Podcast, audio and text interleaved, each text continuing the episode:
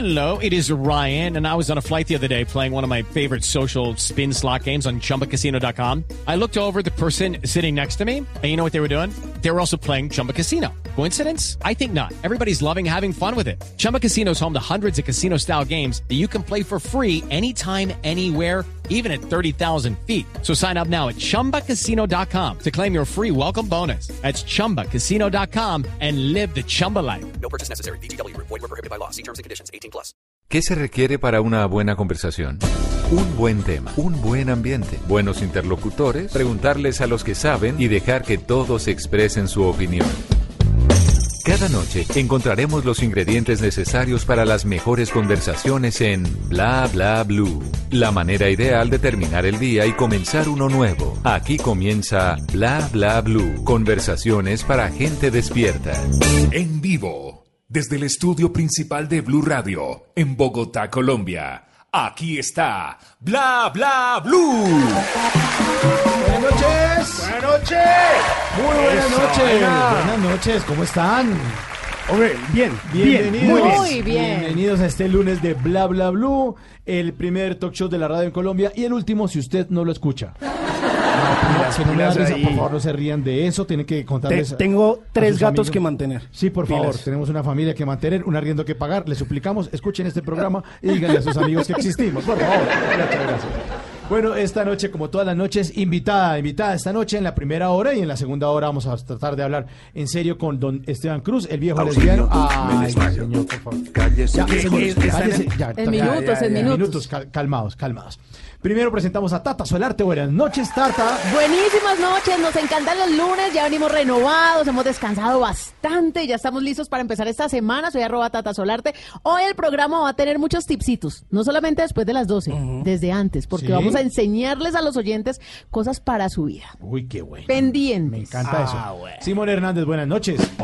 Hombre, muy, pero muy buenas Casi se noches. cae, casi se no, no, no, no. In- intentaré no saltar tanto en cabina. Muy buena noche para usted, para nuestra amable audiencia, a la que saludo en Bogotá, Medellín, Cali, Barranquilla, Neiva, en Boyacá, en Villavicencio, en Bucaramanga, en Armenia y Norte del Valle, en Cartagena, Manizales, Cúcuta, Montería, en Santa Marta, Girardot y en todo el mundo en blueradio.com. Bueno, ya estamos listos y en la tercera hora de este programa, porque vamos hasta la una de la mañana, 10 de la noche a una de la mañana, vamos a estar con ustedes en el 316-692-5274. La invitada ya está lista, sí. La te- Sí, está Sí, lista, está sí, lista. está Eh, lista. aquí me está firmando un libro. Ah, bueno, mientras Sí, firma sí, el sí, libro, sí. le damos la bienvenida a Simply Red.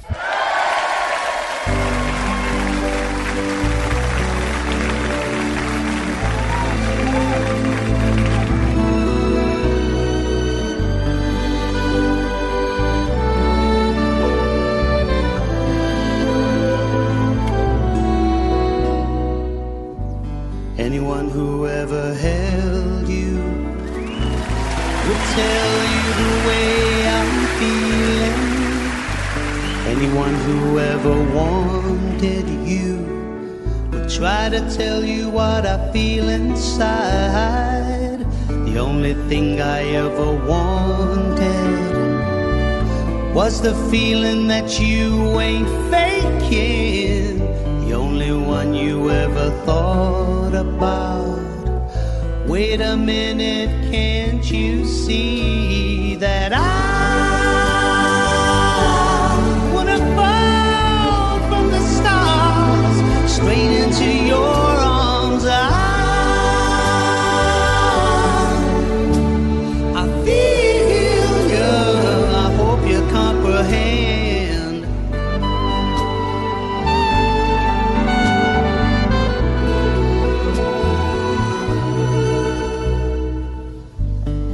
man who tried to hurt you, he's explaining the way I'm feeling. For all the jealousy I caused you states the reason why I'm trying to hide. As for all the things you taught me, it sends my future into clearer dimensions. You'll never know how much you hurt me. Wait a minute, can't you see that I wanna fall from the stars straight into your arms? I, I feel you, I hope you comprehend.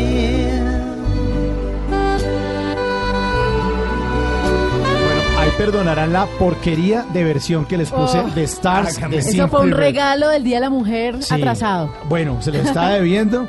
Ahí está una canción que grabaron en el Gran Teatro de La Habana en junio de 2006. Esta banda inglesa que además recompuso sus canciones para convertirla en una versión desconectada con el, un ballet folclórico de Cuba hermosísimo. Todas las canciones rehechas para este concierto Simply Red Live in Cuba. Lover's promise never came with a maybe. So many words I left unspoken. The silent voices are driving me crazy. As for all the pain you caused me, making up could never be your intention. You'll never know how much you hurt me.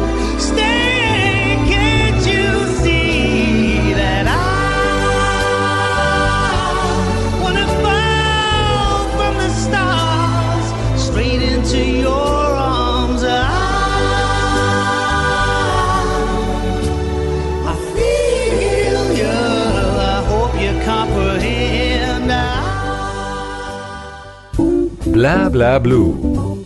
Conversaciones para gente despierta. Ahora sí me dice que está lista la invitada, señor coordinador de pisos. ¿Está Eh, lista? sí, señor, sí, bueno, señor. Acaba de firmar los 99 libros que traía para toda la comunidad de Blue Radio. Está un poquito cansadita de la mano, pero está Bueno, listísima. Está muy bien, listo. Bueno, nuestra invitada de hoy es una hermosísima, encantadora, caleña, actriz, periodista, presentadora y además es escritora. Es muy bella por dentro y por fuera. Lo único que ha tenido feo en toda la vida es Ramiro Meneses. Recibamos con un fuerte aplauso a Margarita Ortega.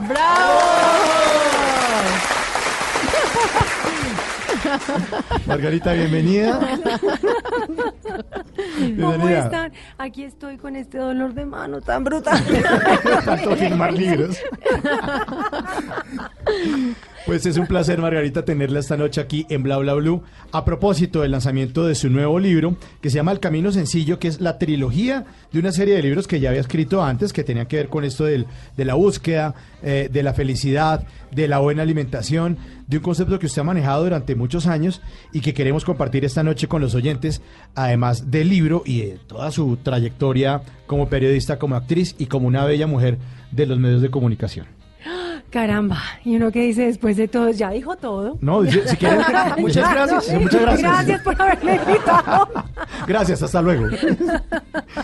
Bueno, Margarita, bienvenida. Y este Gracias, libro, gracias. buen libro, ¿no? El Camino Sencillo. El Camino Sencillo, sí. El Camino Sencillo es el tercer libro eh, que, que- que publico, digamos que tengo la fortuna de, de- de que se me publique y en el que cuento un poco todo, eh, toda esta experiencia de 18 años de camino a través de la alimentación consciente, que tiene que ver con la búsqueda de la reconexión con lo que nosotros somos a través del alimento, del alimento eh, de verdad, del alimento real, el que proviene de la tierra, ese que nos permite pensar bien, sentir bien, sentirnos bien, este, eh, vivirnos bien, abrazarnos mejor y reír más bonito.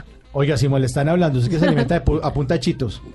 Pero, pero lo dice por el buñuelo que acabo de esconder. No, lo dice por el libro que tiene en sus manos y que además viene con recetas porque no hay excusa. No hay es No, que no yo hay sé excusa. preparar eso. Aquí Claro, está por todo. eso esto se llama el camino sencillo, porque esto es simplemente como un poco salir del estándar que nos han fijado y que tenemos como de arraigo cultural frente a la comida y volver a entender el alimento como algo que es muy sencillo, que está a nuestro alcance, que es para todos, que no es de nicho y que nos devuelve la voluntad y el deseo de sentirnos mejor y de recuperar nuestra salud.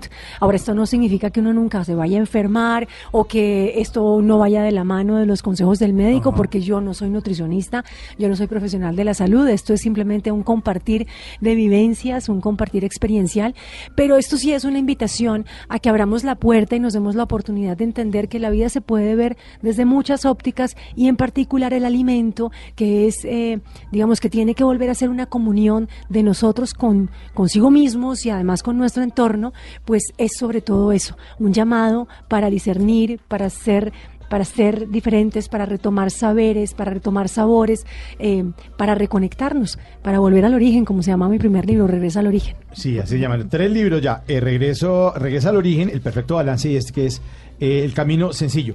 Pero el camino no ha sido tan sencillo. ¿Hace cuánto usted es periodista? ¿En qué momento usted decidió ser actriz? ¿En qué momento de su vida usted dijo de niña, oiga, yo voy a, yo como que lo mío es esta vaina, ¿qué hago? No, nunca. Nunca Nunca, decidí- Volvamos al origen. nunca Vamos, sí, vamos al origen, vamos al origen. No, yo nunca decidí. Eh, realmente esto ha sido como un, eh, un- un llamado de la vida, un llamado del alma y un regalo de la vida, más bien. Eh, yo eh, llegué a Bogotá a estudiar comunicación, estudiante de provincia, estudiante raza, eh, pasando hambre, necesidades y frío en esta ciudad. ¿Ah, sí? Eh, que no era tan inhóspita como ahora lo debo decir, porque yo adoro a Bogotá, pero extraño también esa movida cultural que había eh, bogotana, subterránea, ¿no? Este underground, esta búsqueda de la gente de mi generación que ¿Esto tenía fue como ganas en- de en los 90s? En los 90, sí. ¿Y usted se Era pintaba así esta todo- movida era- chapineruna, toda boca negra, Sí, boca total, negra. botas, botas con, con, eh, con puntera de metal. ¿Ah, sí? Taches, todo. Claro, No me la imagino claro, así. claro. Pero, pero así era en. Cali, Margarita. Sí, con Sí. un calor terrible. Yo no sé cómo hice, porque la juventud todo lo puede. Pero en Cali con ese calor y uno vestido de negro en la cabeza hasta los pies con, con botas. Pero bueno, digamos, Bogotá, Bogotá me, me ha dado muchos regalos, eh, mis hijos y mi carrera.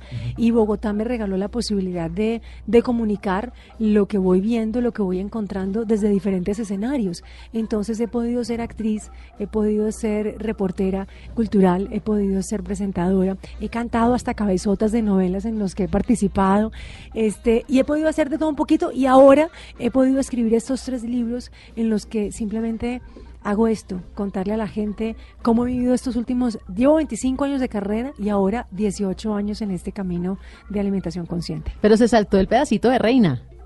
También, por ahí también fui reina de a poquitos, y pero, pero ese camino me parecía demasiado difícil y, y, y yo dije como que no, eh, eh, eh, esto me agota y, y, Pues, y no, señorita- señorita, mejor ¿qué? no lo tomo. Señorita, Iba a ser señorita Valle por decreto, pero antes de eso eh, estuve en un concurso por cuenta de una muy buena amiga que me llevó a acompañarla a un casting y a, un, y a este reinado del que ella quería ser partícipe.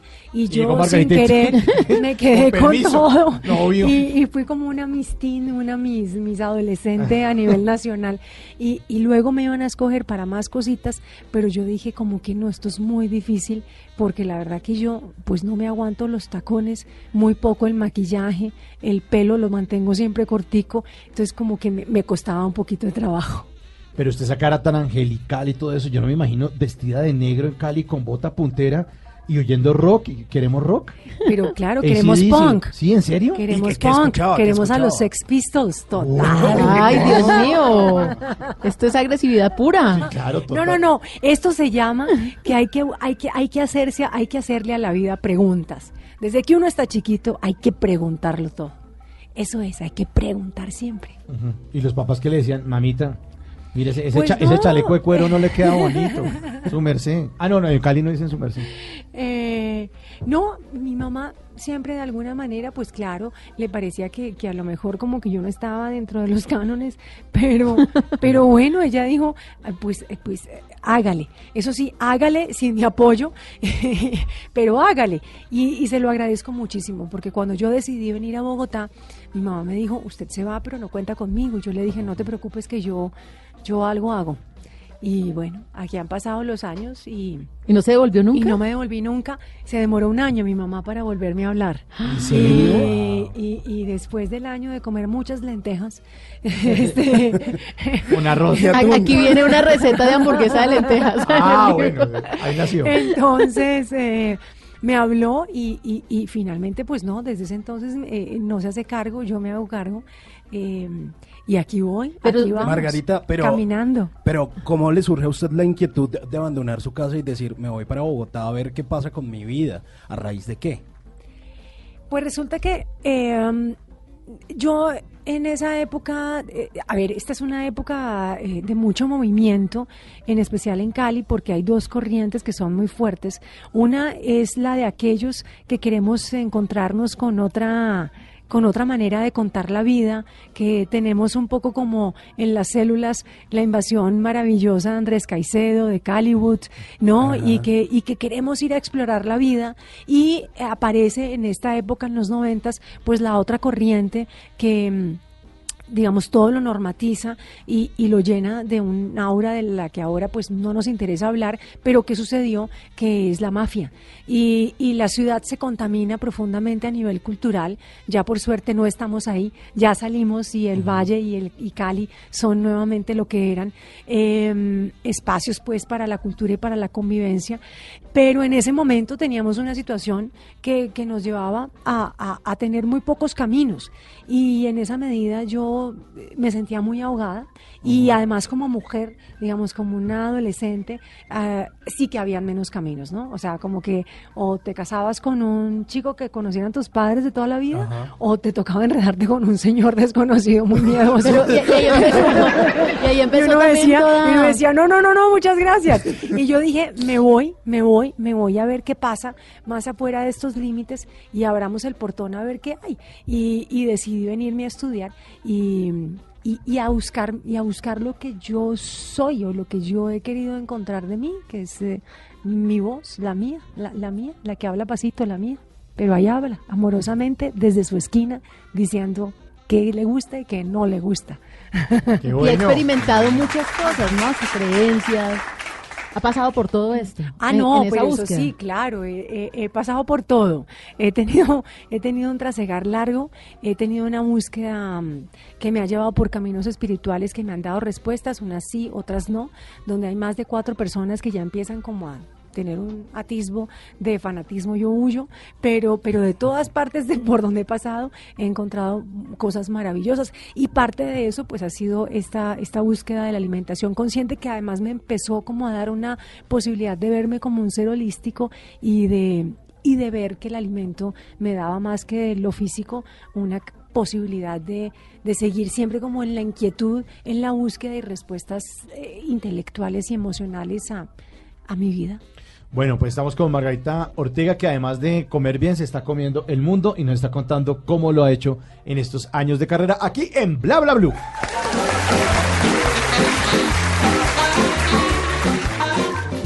Bla Bla Blue. Conversaciones para gente despierta. Y ahora en Bla Bla Blue venimos a robar. Muchísimas gracias. Venimos a robar porque vinimos a robar. ¿Cómo son sus arrobas en redes sociales, Margarita? Bueno, yo no tengo muchas redes sociales. Uh -huh. bueno, digamos que ahora con, con, el tiempo he ido como explorando Ajá. el tema y desde que le di un sentido a esto, ya la cosa mejoró y yo hice las paces con ah, las bueno, redes sí, sociales. Estaba peleada, bueno. estaba peleada, pero digamos que lo que más uso es el Instagram. Uh -huh. Mi Instagram es Margarita María Ortega porque ese es mi nombre completo, Margarita María. Entonces, eso, eso, eso, cuando uno lo dice completo, Margarita es la aceptación total. No, pues claro, si es cuando le dice a una mamá, Margarita María, señora.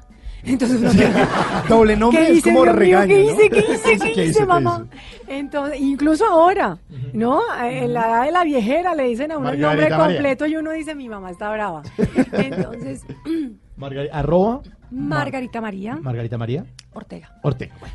Venimos... Y tengo una más, no, pero no, pero usted me va a robar Pero me dice mi que arroba. no tiene, pero dice que no tiene. No, pero Aquí ya sí le dije no que tiene. hice las paces con las, con las Bueno, redes las sociales. Entonces las- tengo una Sí. de recetas y tips y de vida y de vida Saludable. de vida saludable. Bueno, es que a mí eso de saludable y natural y, y eso me parece tan aburrido como que son unos términos que hemos trillado, desbaratado, Sí. desmembrado. Entonces, digamos que yo por eso le he puesto a esto un camino consciente, un camino sencillo. Antes de que me vuelva a dar la tos. Eh, es arroba estoy verde. Arroba estoy verde, Verde. porque me, la M la comí. Entonces es estoy verde, pero sin la de final. Como es de alimentación, Arroba estoy come. verde. Me comí Estoy la verde. Está haciendo dieta verde. con esa palabra. Verde. Estoy verde. Venimos a robar porque venimos a robar. Arroba B, guion al piso Emanueli, escribió en su cuenta de Twitter, nunca entenderé cómo J Balvin está donde está. Y el mismísimo J Balvin se tomó el trabajo de citar el trino y le responde, porque mientras tú criticas, yo trabajo. Muy bien. Tuitazo. muy bien, muy bien, don J Balvin. Carmenza Costanza se posteó en su cuenta de Twitter, de perdón, de Instagram, una foto con este diálogo. Dice, amor, creo que tu trabajo te está absorbiendo demasiado y lo nuestro ya no está funcionando. Y le responde, no creo. Saludos cordiales, quedo pendiente para cualquier duda o aclaración. Buenísimo. cruel. Vinimos a robar porque venimos a robar. Arroba esa otra, escribe en su cuenta de Twitter. Dice, eh, ¿es eh, usted tan humilde como dicen? Mm, más, más, sí. más.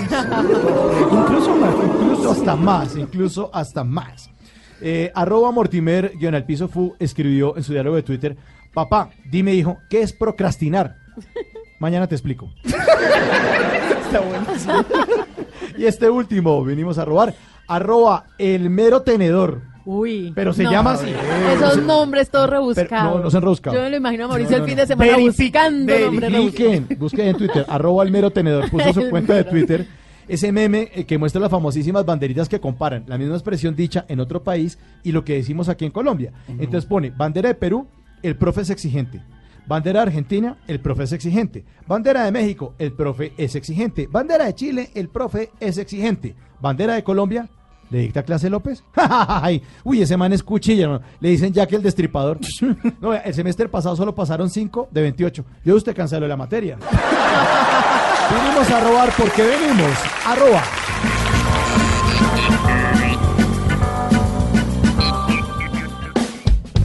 Bla bla blue. Porque en la noche la única que no se cansa es la lengua.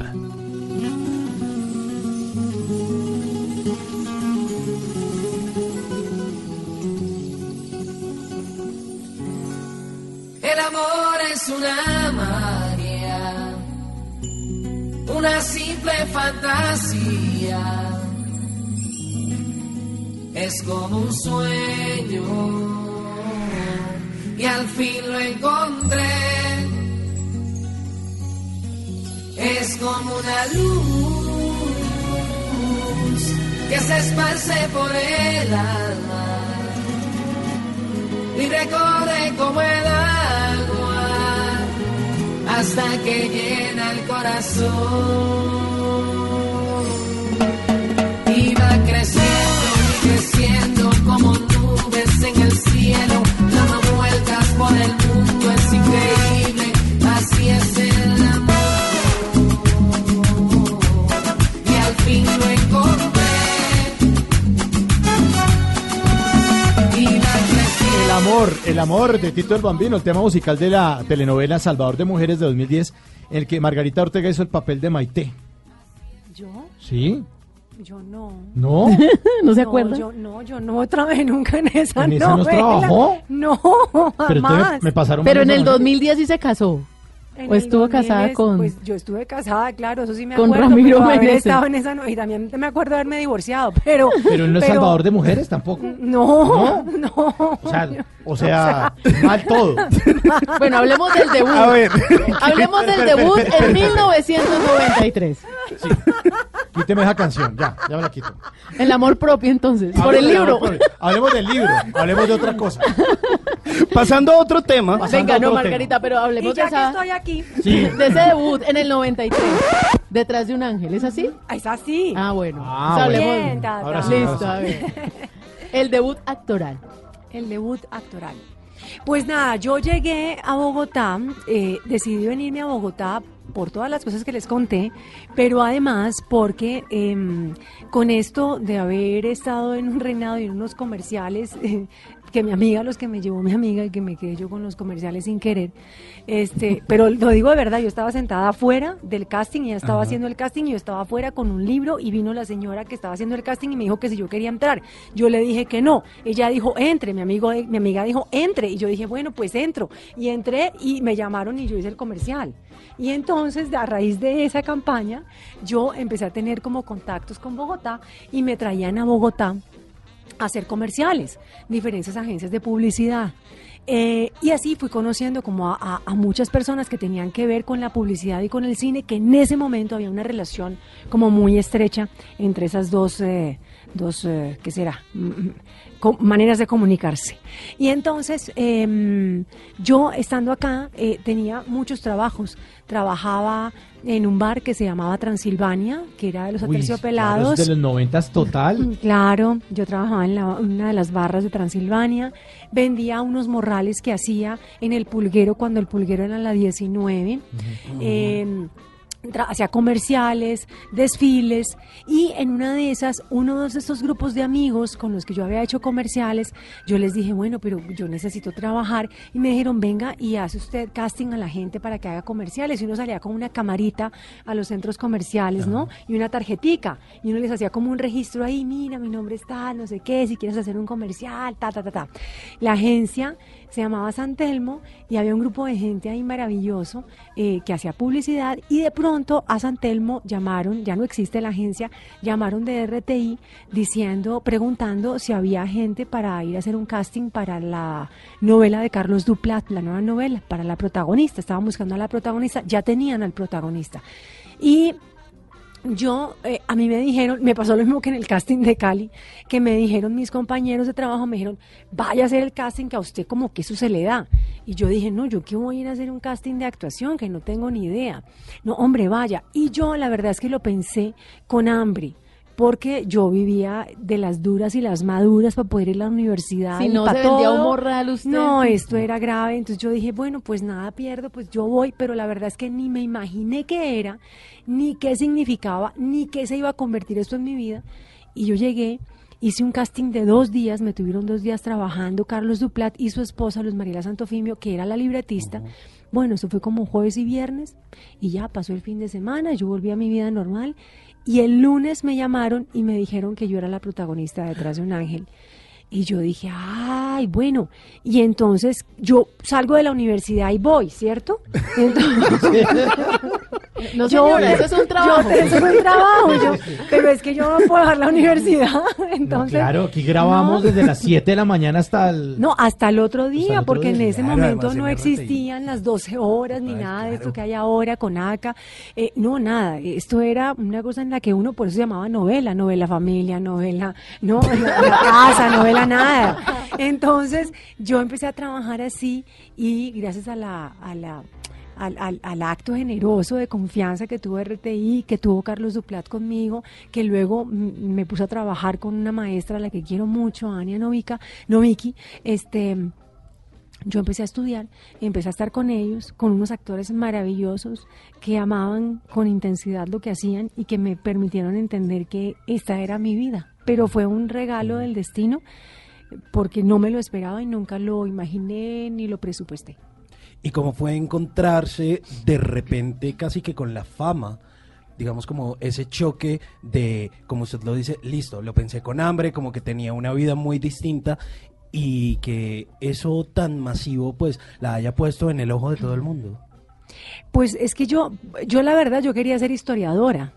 Sino que mi mamá me dijo que, pues, uno en provincia, en los noventas, estudiar historia era como una cosa que, pues, eso, no, pues la- se la llevaron los alienígenas, le hicieron un lado de cerebro y la volvieron a votar aquí. Porque esto, eh, ¿de ¿qué va a estudiar historia? ¿Cómo se le ocurre? Entonces, yo había, estaba estudiando comunicación porque era lo que más humanidades tenía y era más afín a lo que yo quería hacer en la vida. Así que como esto no hacía parte de mi presupuesto, yo me di cuenta porque en esa época, pues que algo había cambiado, porque en esa época yo fumaba muchísimo. En esa época ¿Qué fumaba, fumaba? mucho.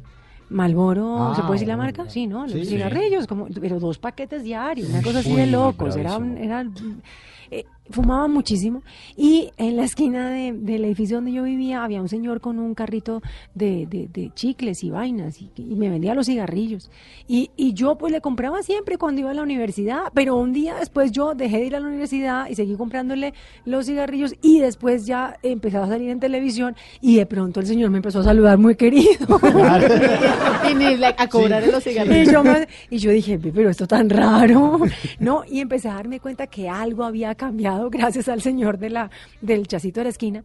Y así empezó a cambiar la vida. Lo que creo yo es que como ese nunca ha sido mi propósito y esa nunca ha sido mi, mi, mi- mi ilusión, sino que por el contrario yo lo que siento es una profunda gratitud porque pues la verdad es que yo soy la hija del vecino y a mí la gente me saluda y con amor y yo pues digo pues gracias, gracias porque pues yo o sea, me siento que estoy haciendo un trabajo, lo único es que mi trabajo tiene exposición, ¿no? Una exposición, pero de resto, entonces pues nunca me doy cuenta y, y a veces un poco la gente cree que paso de grosera, pero no es de eso, sino que yo no me doy cuenta. Para mí la vida es lo más normal del mundo y, y, y- y ni siquiera veo que me miran o lo que sea, pero lo agradezco infinitamente que la gente esté ahí, que la gente esté ahí, que me, me lleve aguantando 25 años. Bueno, Margarita, ¿a usted le gusta tirar eh, caja? Pues reírme sí un montón, ¿Sí? un montón. ¿Por qué? ¿Un montón? Montón, Porque mira, ahí su, ¿De dónde sos? su, su paisana caleña la- le tiene una cajita, la cajita de Tata Solarte para que tiremos caja un ratico. Bueno, a ver qué hay ¿En que qué hacer. consiste la cajita? Hay tres papelitos, Margarita los va a ir sacando uno a uno y nos va contando qué dice y cositas sobre ese papelito. Ahí, facilito. Pa' que De diga a que sí. uno. O sea, No, pero no, no, no se preocupe que no tiene nada raro. No hay nada extra. A ver, No. Actuar, presentar, modelar o cocinar, todas las anteriores, ¿no? Porque yo creo que una de las cosas que eh, yo no quiero hacer es, ya, ya soy suficientemente cuadriculada yo conmigo misma, ¿no? Me, me doy el rejo necesario para también encasillar mi vida. ¿Cuánto tiempo estuvo en la actuación hasta dar el paso a la presentación? ¿Se acuerda más o menos? Dos años y después empecé a presentar. Yo, yo hice dos novelas, hice Detrás de un ángel, después hice Las aguas mansas y luego me fui a presentar 730 Caracol en el 94, en el iba a ser 95. Eh, me llamó Ramón Jimeno para que hiciera un casting para presentar un noticiero que se iba a estrenar por la mañana. Caracol en ese momento todavía no era canal, era una productora y los canales eran públicos. Y, y la franja de la mañana no se había colonizado, la televisión empezaba a las 11 de la mañana o a las 12, algo así. Y nosotros íbamos a, hacer un programa que era un noticiero eh, seguido de un magazine para contarle a la gente cómo era el despertar ¿no? Eh, a nivel de información. Y yo fui, hice el casting y lo pasé. Y así empezó mi, mi tema con la presentación. Y ahí estuve presentando unos años. Luego me llamaron para hacer la primera novela eh, del canal como canal y entonces ya dejé la, la presentación, volví a la actuación. Y luego en el 2002 volví a presentar, presentaba entretenimiento y cubría cultura. Luego me volví a ir a actuar y luego ahora otra vez hace unos años estoy presentando. Entonces digamos que no, no he tenido unos bloques muy compactos, sino que he ido y he venido y esa es una de las razones por las que le doy gracias a la gente porque me han permitido estar y hacer. Vigente en todo. Ahí voy. Siguiente papelito. Ay, madre bendita, que sea una fácil, me, gusta la cara que ponen cuando meten la De mano a la cajita. ¿ah? A ver, ¿qué dice? Margarita, feliz noche. Ah, que duermas. Gracias. Pues hasta luego. Muy amable por invitarme. A ver, hay una de las cosas que más le admiramos a Margarita Ortega, nuestra invitada, y es la piel. Y hay todo un ritual con la piel. Y buscando, buscando, encontré que Margarita habla con su piel y que esta es una de las cosas que le dice, feliz noche, que duermas en el proceso de la limpiada de la piel cada ¿Ah, sí? noche. Eso es cierto, no quería que me contara. No es verdad. No, eso no es cierto. Usted no habla con su piel. No, que va, yo, yo me limpio la cara y me pongo una cremita y, ¿Y me ya? acuesto a dormir. Ya. A mí me pareció sorpresivo porque además usted tiene una piel hermosa. Ay, muchas gracias, muchas gracias. Hable con su piel y dígale que es hermoso. Pero, Pero, pero, pero usted sí ha hablado con su piel por medio de tatuajes, ¿no? ¿Cuántos ah, tiene? eso sí, eso sí, eso sí. Me gustaría tener más tatuajes, pero, eh, me Pero han todos pasado están dos cosas. Están escondidos, menos este, que es como el más visible. No, En el brazo. Tiene no varios en el brazo. Tengo este que, que, que me lo hice con mi hijo el año pasado, pero... mm, Y tiene uno muy grande en la espalda. Tengo uno muy grande en la espalda. En la espalda tengo tres. Eh, tengo uno grande en el estómago que me estoy quitando porque ese ya como que lo veo y digo, esa ya no soy yo. Ese es el problema con los tatuajes, que uno va creciendo y de pronto dice, pero yo, ¿por qué hice eso? Hay un dicho que O dice, sea, no. más arrepentido que un tatuado. Claro, claro, claro. Pero entonces eh, me gustaría tener más tatuajes. Me parece que es un acto tribal maravilloso. A mí me remite como a una manera de expresión eh, que, que se me hace muy, muy íntima, ¿no? Muy de comunicación del diálogo, justamente de la piel con el alma. Este, no tengo más por dos razones. La primera, porque ya me empiezan a notar y ahí sí ya tengo problemas en el trabajo, porque se supone pues que, que soy una señora muy juiciosa. Muy serio. Muy seria. Y entonces, pues nada. ¿Qué van a decir? ¿Qué van a decir? Y entonces, eh, eso por un lado. Y por otro, porque, mm, porque, ay, porque es que uno, yo no sé, yo, yo, claro, yo los veo que ya van como colgando, claro, con los, uno dice, pues tan chévere, ¿no? Porque la vida va pasando y tal, pero pues ya no quiero que cuelguen mucho, entonces como que no sé si me hago más o no. Esto, esto fue bonito hace unos años. Claro que me encantan. Estaría llena de tatuajes. Sí, más- estaría, más oh, tatuajes, sí. estaría llena de tatuajes.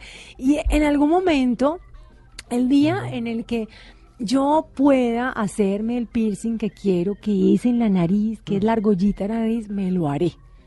Todavía no se puede. He dicho. He dicho, pero me lo haré. Bueno, y el último, el último papelito, estamos con Margarita Ortega en esta noche de lunes en Bla Bla Bla. Los caballeros las prefieren rubias o pelirrojas. Ah, bueno, es que usted ha tenido muchas transformaciones Sí. también con el color del pelo. Sí, sí, sí, sí, sí, sí. He tenido el pelo de todos los colores. De todos los colores, de muy pocos largos. La gente piensa que he tenido el pelo largo, pero no, en realidad me, me han puesto muchas extensiones para hacer personajes. Entonces no ha sido mi pelo, han sido extensiones. El pelo siempre me llega como a la nuca, me desespero y vuelvo y me lo corto. Me he tusado también, me he tusado varias veces, rapada, rapada, rapada. Me acuerdo que mi hijo de chiquito se dormía un poco haciéndome como así, en el tucito de la cabeza. Este, y las prefieren rubias o pelirrojas. Ah, pues yo no sé. Yo, yo no tengo idea. Pero cuando uno de mujer se cambia el color del pelo, quiere proyectar cosas. O quiere dar cambios en su vida, o quiere cerrar ciclos, o quiere empezar de cero en algo. En, en- en su vida también ha influido de pronto esa, ese cambio de color. Eh, yo supongo que sí, como todos, ¿no? Tenemos unos ciclos ahí emocionales y evolutivos, pero en general mis cambios han sido más por los personajes que han requerido como que yo logre integrar unas, unos, unas transformaciones físicas que sean importantes para el personaje y para también, digamos, como mi trabajo interior, que de alguna manera lo que viene de afuera uno lo puede trabajar de adentro y viceversa. Pero, pero, mm, pero lo, lo- creo que lo que más me, me- pasa es que me aburro de verme siempre igual. Esa siempre ha sido como una gran premisa. Y a mí me gusta cambiar. Eso sobre todo me gusta. Pero lo que sí debo decir es que eh, más allá de los estereotipos que son tan marcados y tan claros eh, en nuestra sociedad, eh, o sea, esto no digo no, no, no con molestia ni mucho menos, digamos que aquí me funciona el ser rubia, pero la única vez que yo fui a un lugar donde hay gente de todos los colores, olores, tamaños, sabores, que es eh, eh, en Nueva York, que fui pelirroja, oiga, me fue lo más de bien. Pelirroja en Nueva York me fue bien. Qué bueno, qué bueno. Usted hizo un papel de, eh, de villana en eh, Amor a Mil que se llamaba Magnolia Guzmán. Aquí está la banda sonora de Amor a Mil. Nunca es para siempre de presuntos Ah, implicados. sí, sí.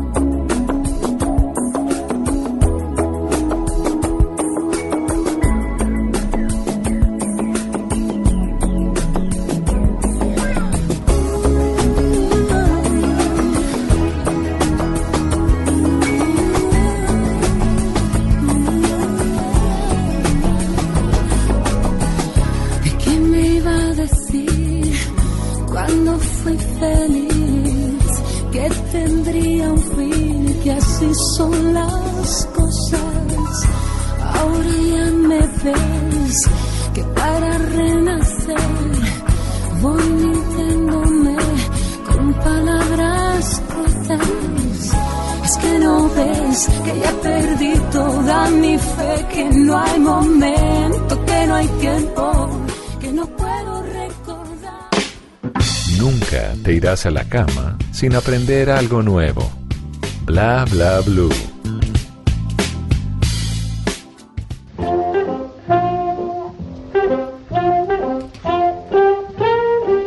Antes de que se acabe el día, hay que recordar que un día como hoy, pero del año 2006, en Chile, Michelle Bachelet asumió la presidencia, convirtiéndose en la primera mujer elegida presidenta de ese país. Bachelet ostentó la presidencia de su país en dos periodos, entre el 2006 y el 2010, y en la segunda ocasión lo hizo entre el 2014 y el 2018.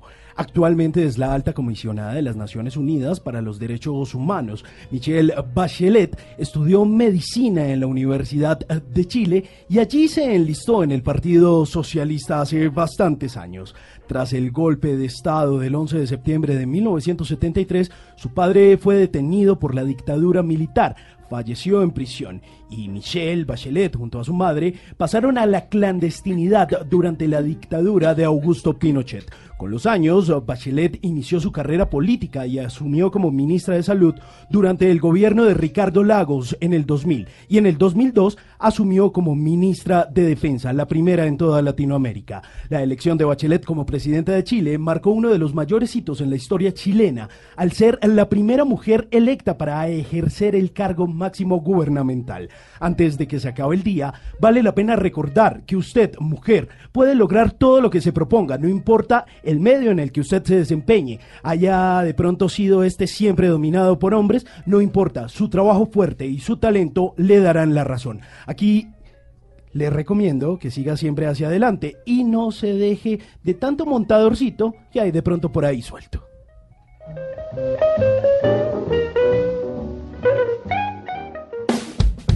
Bla bla blue. Porque en la noche la única que no se cansa es la lengua.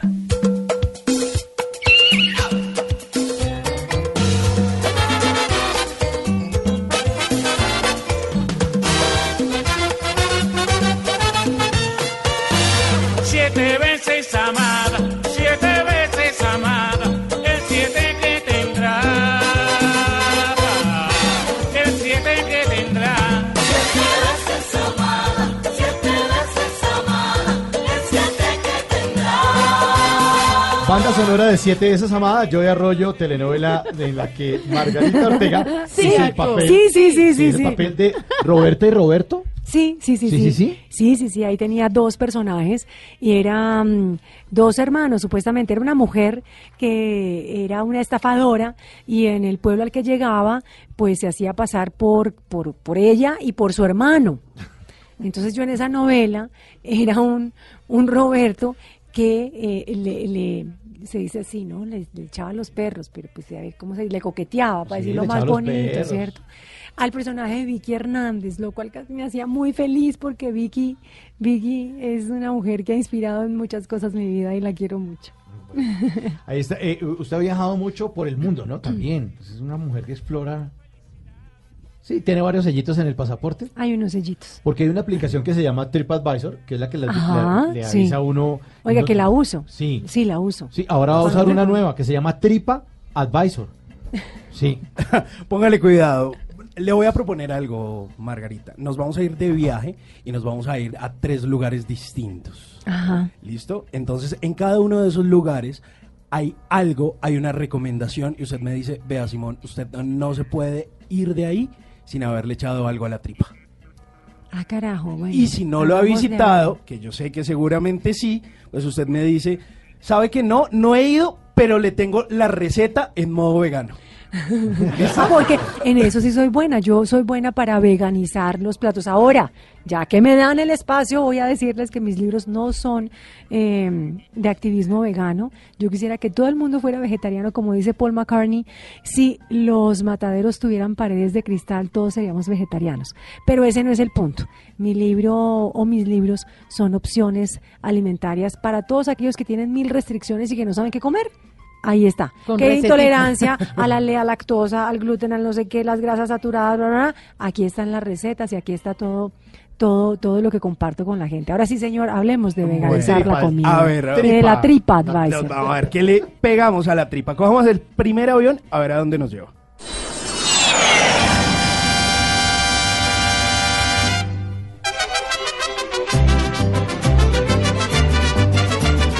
Entonces eh, llegamos a México y uno no se puede ir de México sin probar qué, sin haber comido qué.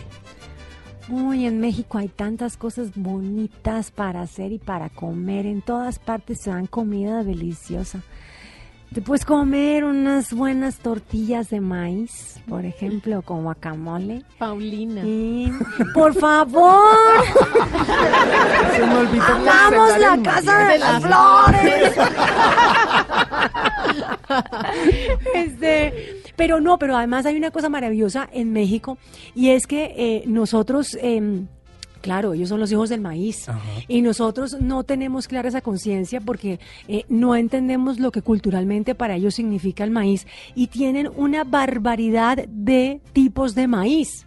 Hay maíz azul, hay maíz negro, hay maíz que tiene un sabor, el uno, el otro, el hongo que sacan del maíz y con esto Morado. preparan infinidad de cosas, ¿no? Entonces, claro, tienen el problema de que ahora hay una gran cantidad de sembrados que son transgénicos, pero cuando logras encontrar comida eh, de la calle, incluso de los puestos que te dan, con estos sabores ancestrales, puedes, uy, pedirte lo que sea con maíz, con aguacate. Eh, uy, no, no, no. En México hay muchas cosas que comer. y de México, pues nos vamos a un lugar que usted conoce muy bien.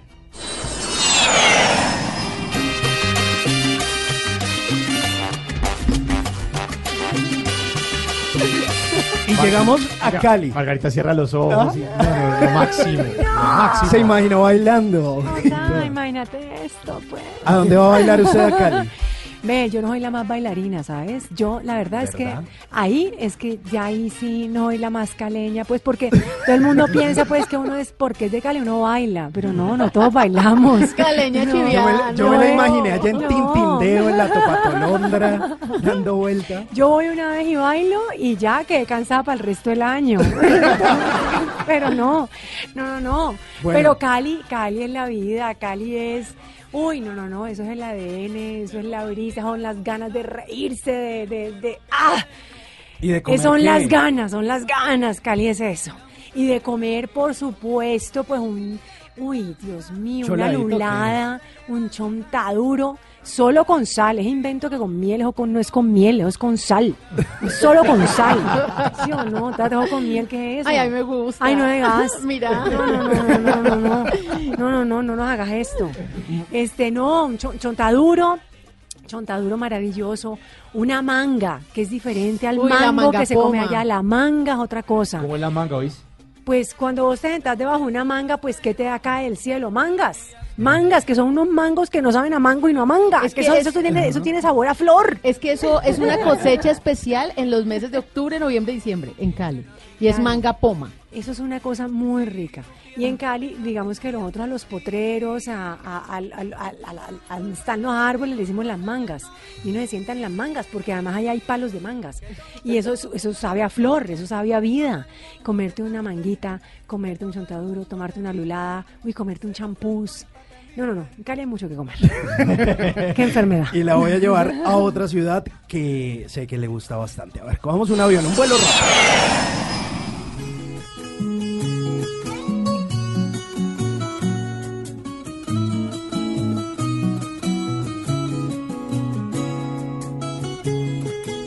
Y llegamos a Bogotá. Y en Bogotá hay que probar qué.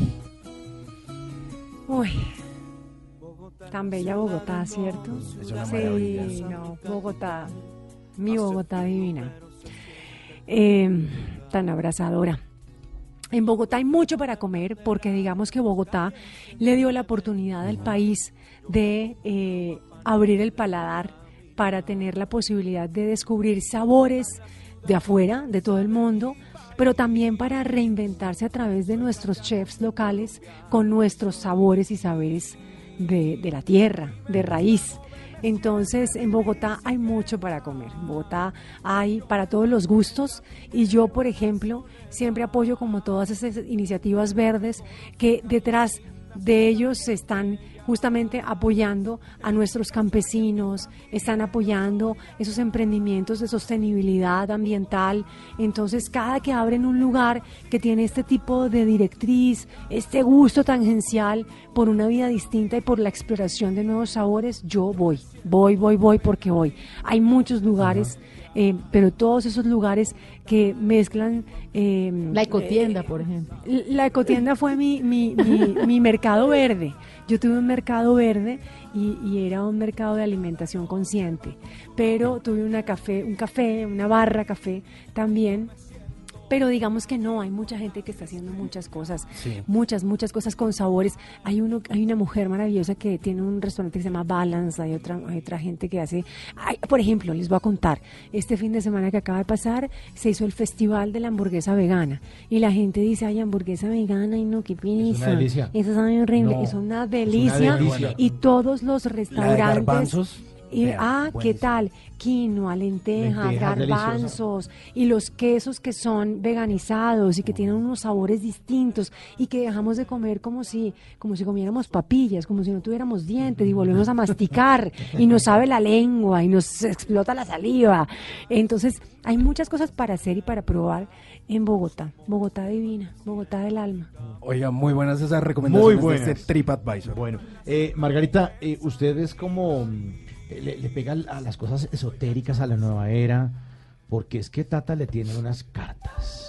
A Pero ver. este, pero esto es distinto, Margarita. Este es el tatarot, así que. Ay, me encanta ¿No tatarot? Las cartas están No es cargadas. porque yo pues. sea bruja, ¿no? No. Ah, claro. Pero que las hay, las hay. Son tres cartas y se las vamos a dejar a Margarita para que ella vaya escogiendo de a una y nos vaya diciendo qué carta le sale.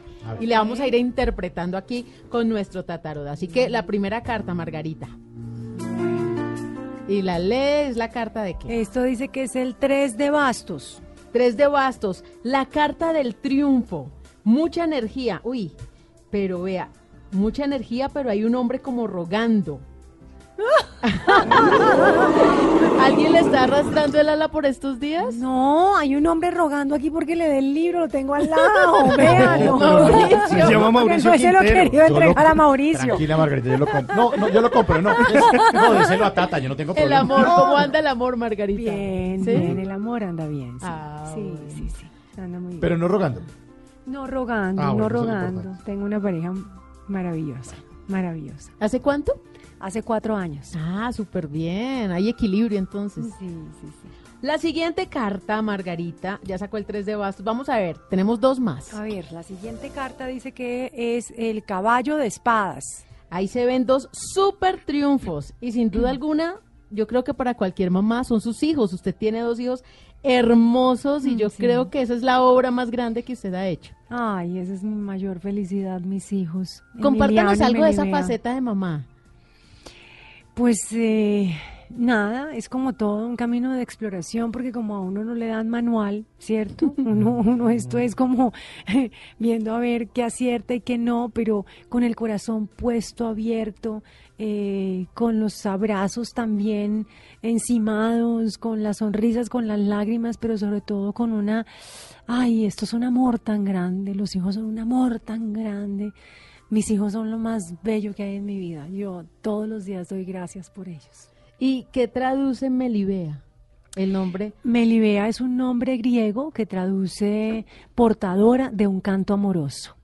Es el nombre justamente de uno de sus hijos. Emiliano. Emiliano se llama Emiliano por Emiliano Zapata. ¿En serio? Sí. Y ellos son. Y, él, y, él, y su apellido es Granada, ¿no? Él se llama Emiliano Granada y es tal cual. y, y sus hijos en la onda de la alimentación comen de todo, son veganos, son Pues mira, vegetarianos. yo, yo lo que pasa es que siempre he pensado que como esta fue una opción que a mí la vida me dio, porque fue una respuesta a, a- a mis búsquedas, a mis preguntas, a mis inquietudes, yo no tengo derecho de imponerle esto a nadie. Y cada quien tiene que hacer su camino, y cada quien tiene que encontrar su verdad, que la verdad no es una, son todas nuestras verdades. Entonces, eh, yo nunca les dije a ellos que tenían que comer de cierta manera. Finalmente ellos terminaron comiendo eh, como, como se come en la casa, eh, porque me vieron. Me vieron contenta, me vieron saludable, digamos, en la medida de lo posible. Yo también me enfermo, pero me vieron contenta, me vieron experimentando, me vieron satisfecha. Y un día mi hijo, cuando tenía 16 años, que ya ahora tiene 23, me dijo, yo quiero comer como tú. Y yo le dije, pero, ah, ¿por qué? dije, va a durar un mes en estas, porque uno a los 16 años, eso es Sí, como una el plan cosa- de los Ah, amigos es ir a comer hamburguesa, perro, Y todo. entonces, y claro, justamente también por eso yo nunca les dije, ustedes tienen que comer esto y esto y esto, aunque en mi casa sí habían unos lineamientos, y es que yo cocino todo en mi casa y no hay pues ni, ni- ni cosas hiperprocesadas, pues es como lo más lejano, nunca llegan a la casa, a no ser que sea por un, por un descache, no sé, alguien que trajo algo. Pero eh, yo dije, tienen que pasar por la adolescencia adolescencia y en la adolescencia uno tiene que probar, porque si no le dicen, no, esto no, esto no, pues más rápido va y lo Claro, hace. claro, lo primero que hace. Entonces, cuando él ya había probado y no sé qué, y la comida, me dijo, quiero comer como tú. ¿Y por qué? Porque como mm, más cosas, tengo más sabores, me gusta más y me siento bien. Y mi casa se volvió el refugio de los amigos del colegio y luego pues Meli por decantación. Vea pues. Y la última carta. A ver qué dice. La torre. Uy, Dicen que uno es lo que se come. Usted ya cambió hacia una vida saludable. ¿Y qué nos puede recomendar a los oyentes ya para finalizar? Además de comprar el libro, que está buenísimo. sí, camino sencillo. El camino sencillo. Pues nada, yo la verdad es que más que una recomendación, esta es una invitación para que abran la puerta de las posibilidades. El alimento es lo, digamos, la cocina es lo que nos humaniza. Somos la única especie eh, sobre el planeta que cocina. La comida es lo que nos une y esa comunión no, no deberíamos perderla y por el contrario necesitaríamos empezar a retomarla. Esa comunión, esa comunión entre el alimento y nosotros, desde que nos enfrentamos a ese primer alimento que es el que nos da nuestra madre, pues eh, es nuestra vida real y hay que comer comida real porque la comida viva trae vida. Pues Margarita, muchísimas gracias por estar aquí en Bla Bla Blue y la queremos despedir con la banda sonora de una telenovela donde usted actuó que se llamaba La quiero a morir. ¿Sí o no? ¿Sí o no? Sí, sí, sí, sí, sí, sí, sí, ahí también actué. Viviana de Mondragón, muchas gracias por estar aquí, Margarita. Y esta siempre va a ser su casa cuando traiga más libros. Bueno, cuando traiga mi libro. Este es el hombre que tengo rogando, lo sabía. Margarita Ortega en Bla Bla Blue. Muchas gracias, feliz noche. Gracias, feliz noche, un beso grande. Y yo que hasta ayer solo fui un holgazán y hoy soy el guardián de sus sueños de amor. La quiero a morir. Podéis destrozar todo aquello que veis, porque ella de un soplo lo vuelve a crear, como si nada, como si nada, la quiero a morir. Ella borra las horas de cada reloj y me enseña a pintar transparente el dolor con su sonrisa. Y levanta una torre desde el cielo hasta aquí, me cose unas alas y me ayuda a subir a toda prisa, a toda prisa, la quiero a morir. Conoce bien cada guerra, cada herida, cada ser conoce bien cada guerra de la vida y del amor también. Bla bla blue. Porque en la noche la única que no se cansa es la lengua. ¿Qué se requiere para una buena conversación? Un buen tema, un buen ambiente, buenos interlocutores, preguntarle a los que saben y dejar que todos expresen su opinión. Cada noche encontraremos los ingredientes necesarios para las mejores conversaciones en Bla Bla Blue. La manera ideal de terminar el día y comenzar uno nuevo. Bla Bla Blue. Conversaciones para gente despierta.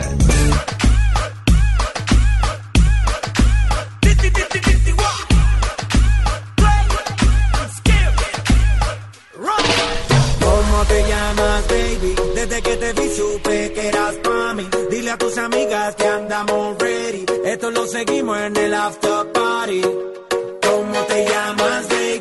Desde que te vi supe que eras pa' mí. Dile a tus amigas que andamos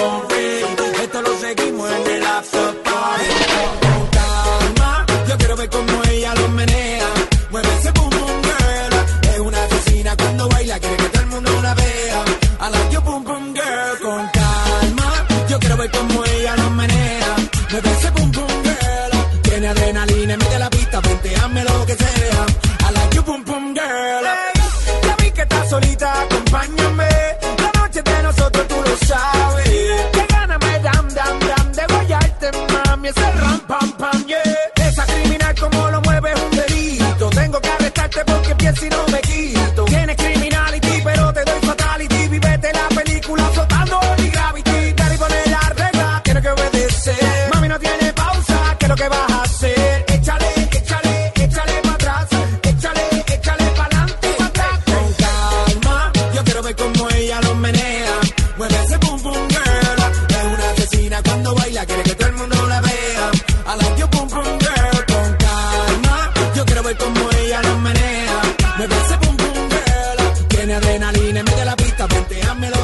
Canción, Daddy Yankee, al lado de Snow. ¡Ey! Si es el Big Boss, el Cangri. Este señor que obtuvo premio Grammy el año pasado, el Latin Grammy, por una canción que rompió todos los récords, que fue dura, pero aquí con calma. Con calma, sí, señor. Con Daddy calma. Y, Sí. y Esteban dijo, ay, esa canción yo la conozco. Claro, sí, cuando yo tenía como unos 15 años, se llamaba Informer. Informer. Pero el, el, eh, personaje que comparte eh, micrófono Sí. con Daddy Yankee se llama Snow, que es el que cantaba Informer en 1992. Claro, y era famosísimo porque era rap y era un rapero blanco. Ajá. Y entonces era famosísimo porque eso era Vanilla Ice y él, los- el resto de los raperos, raperos eran negros. Hasta que llegó Eminem. Ah, pero eso fue más allá, eso Mucho fue por más ahí adelante, en el 95, 96 casi. Bueno, yo me acuerdo que yo estaba en la universidad y nos tocaba hacer un informe de metodología de la investigación y cantamos informe. De metodología de la investigación. Investigación. Profesor. La mañana El ayer. profesor nos odiaba cuando cantábamos esta canción.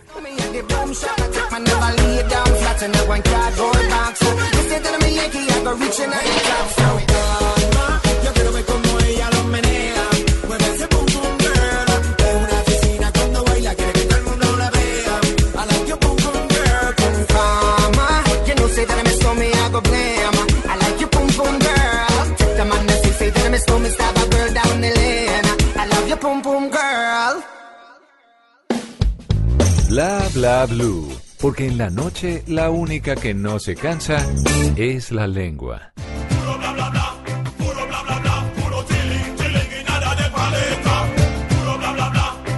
Ay. No, no, es que siempre hay noticias que parece que fueran puro bla bla bla. Siempre, siempre, Ay, señor. ay. Este país da noticias de lo que quiere. No, este país y todo el, mu- el mundo entero. Sí. Oiga esta, Estados Unidos sancionó, sancionó a un banco con sede en Moscú, propiedad conjunta de empresas estatales rusas Ajá. y venezolanas, por hacer negocios con el régimen ilegítimo de Nicolás Maduro. Ah, carajo. O sea, y recuerden que la plata de Maduro no hay que hacerle cuentas en valores netos, ¿no? Sino puros valores brutos, porque es de Maduro.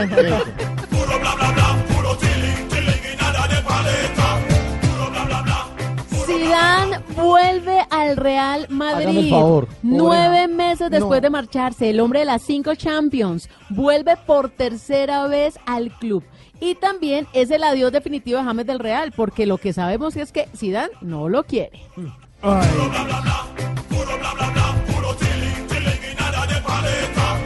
El general Mauricio Santoyo, ex jefe de seguridad de la presidencia durante la administración de Álvaro Uribe Vélez, cumplió con su sentencia en los Estados Unidos y fue liberado en las últimas horas. Se espera su regreso a Colombia. Solo falta Andresito y María del Pilar para que todos los buenos muchachos regresen a casa.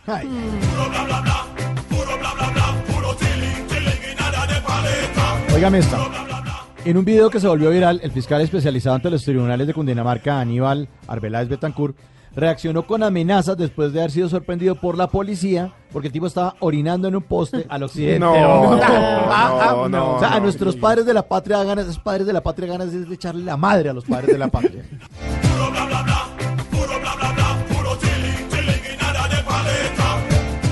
Indonesia, Etiopía, China y Mongolia inmovilizan sus Boeing 737 MAX luego de que uno de estos modelos se estrellara el domingo en Etiopía provocando la muerte a 157 personas. No es la isla de la fantasía, es una realidad. Los aviones se caen. Y sí, también lo incluye a usted que pasa por encima de los demás. ¿Muy avioncito? ¿Se Uy. cree muy avioncito? También va a caer. Eh.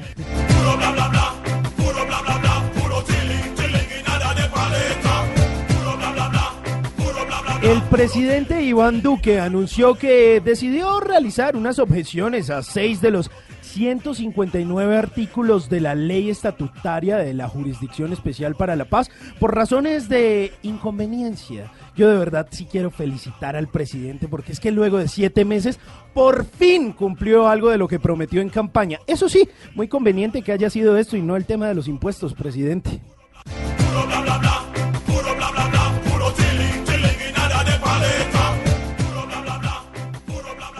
Y ahora, en Bla Bla Blue, hablando en serio.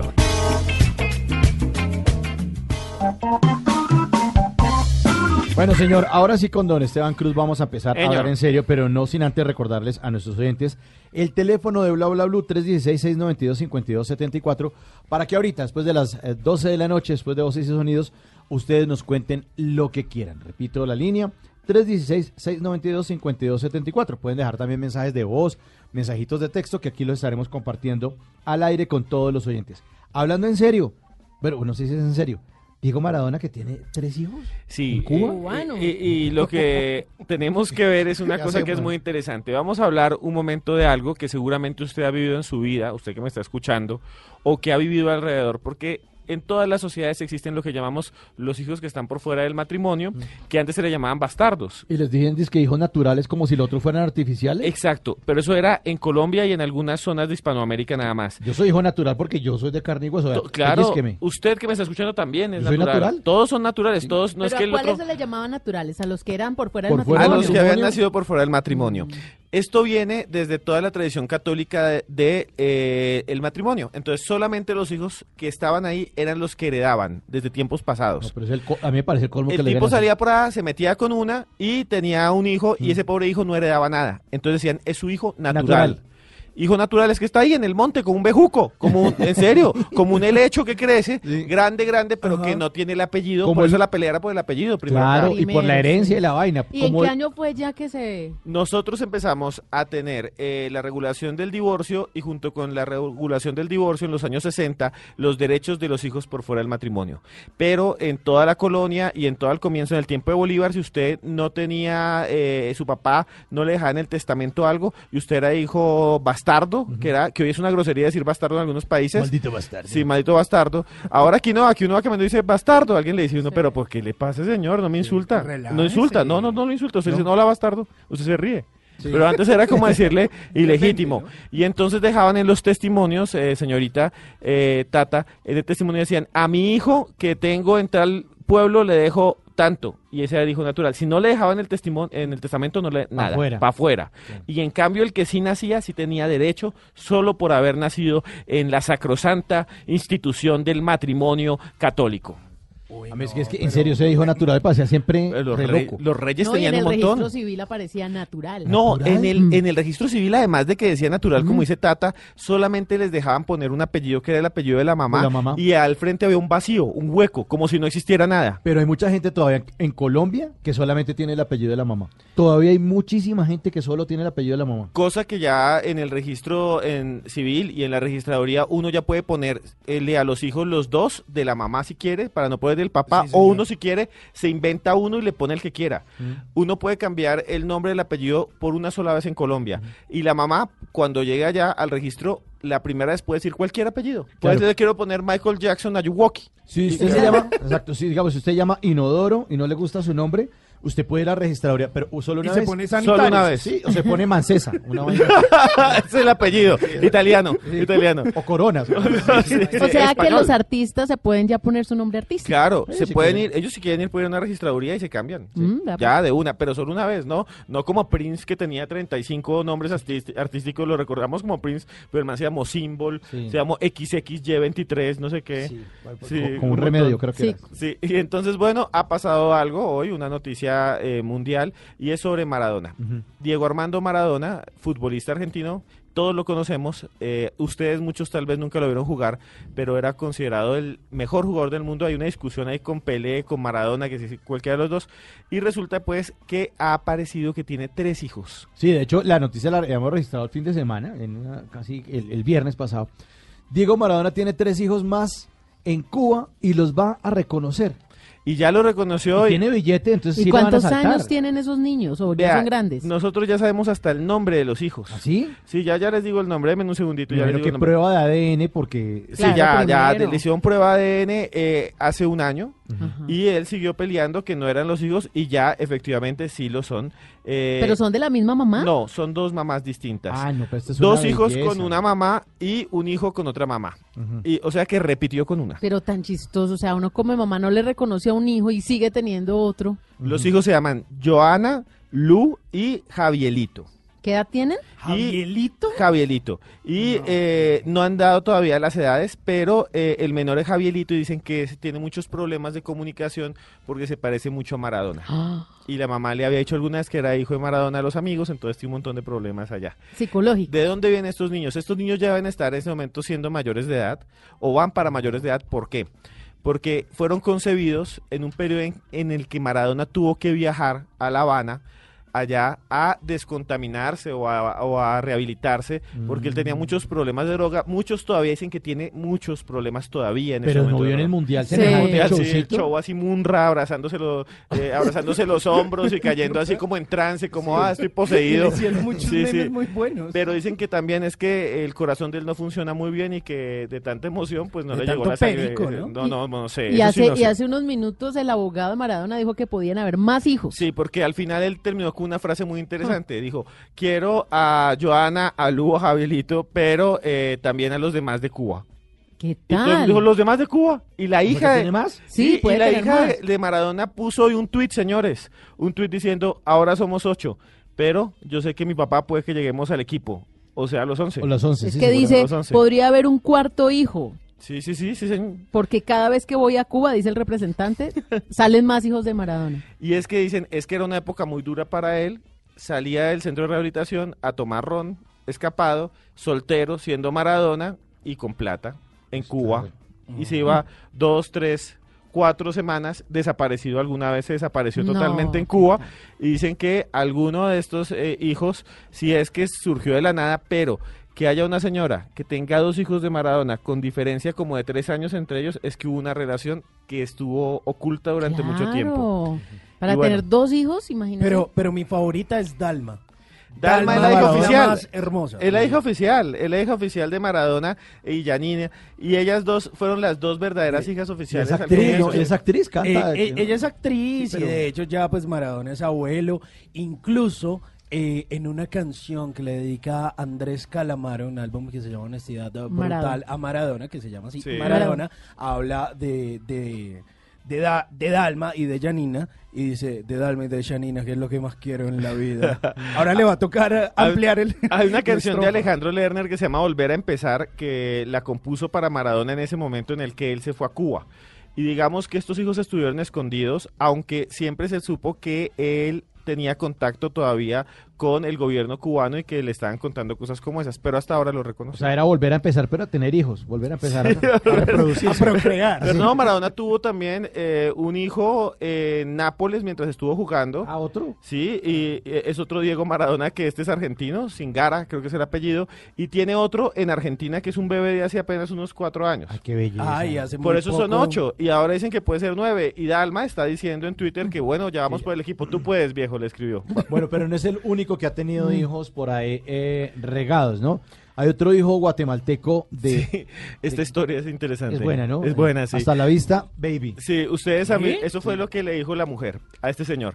Eh, este señor es uno de los más importantes actores de cine de acción. Es Terminator, ese señor es el de una película que se llama El Séptimo Día, el de un montón de películas. True Lies, ven- mentiras verdaderas. Ve- Mentiras verdaderas, el Comando. regalo, el regalo El prometido. regalo prometido. El, el depredador, Sí. el depredador 1, era Arnold ahí echando plomo y se Arnold Schwarzenegger. Arnold Schwarzenegger realmente es austriaco, no es gringo, eh, habla alemán perfecto, pueden buscar videos de Schwarzenegger hablando alemán, llegó a Estados Unidos y empezó a volverse un fisiculturista. Y ahí como fisiculturista se ganó un premio que era el Miss Universo, el señor, univer- el señor más Mister fuerte. Universo. Mister Universo. Y se lo ganó nada más y nada menos que a Lu Ferriño, que era el que hacía antes de Hulk. Bueno, que era un tipo que se echaba ahí un montón de cremas verdes y gritaba y se ponía berraco una peluca roja, nunca había una Sí, Ferriño. claro. Así como, ¡ay! sí, Se ponía berraco. Toda, toda la- el capítulo el man estaba tranquilo y decía, ay, no se va a convertir. Y llegaba un man y le pegaba un palazo en la cabeza y después se convertía y rompía todos los trajes. Y decía, ay, no tengo camisas. Nunca había un capítulo que decía eso. Pues bien, Schwarzenegger se volvió famoso, rico, millonario. Y con el tiempo se casó con una de la familia Kennedy.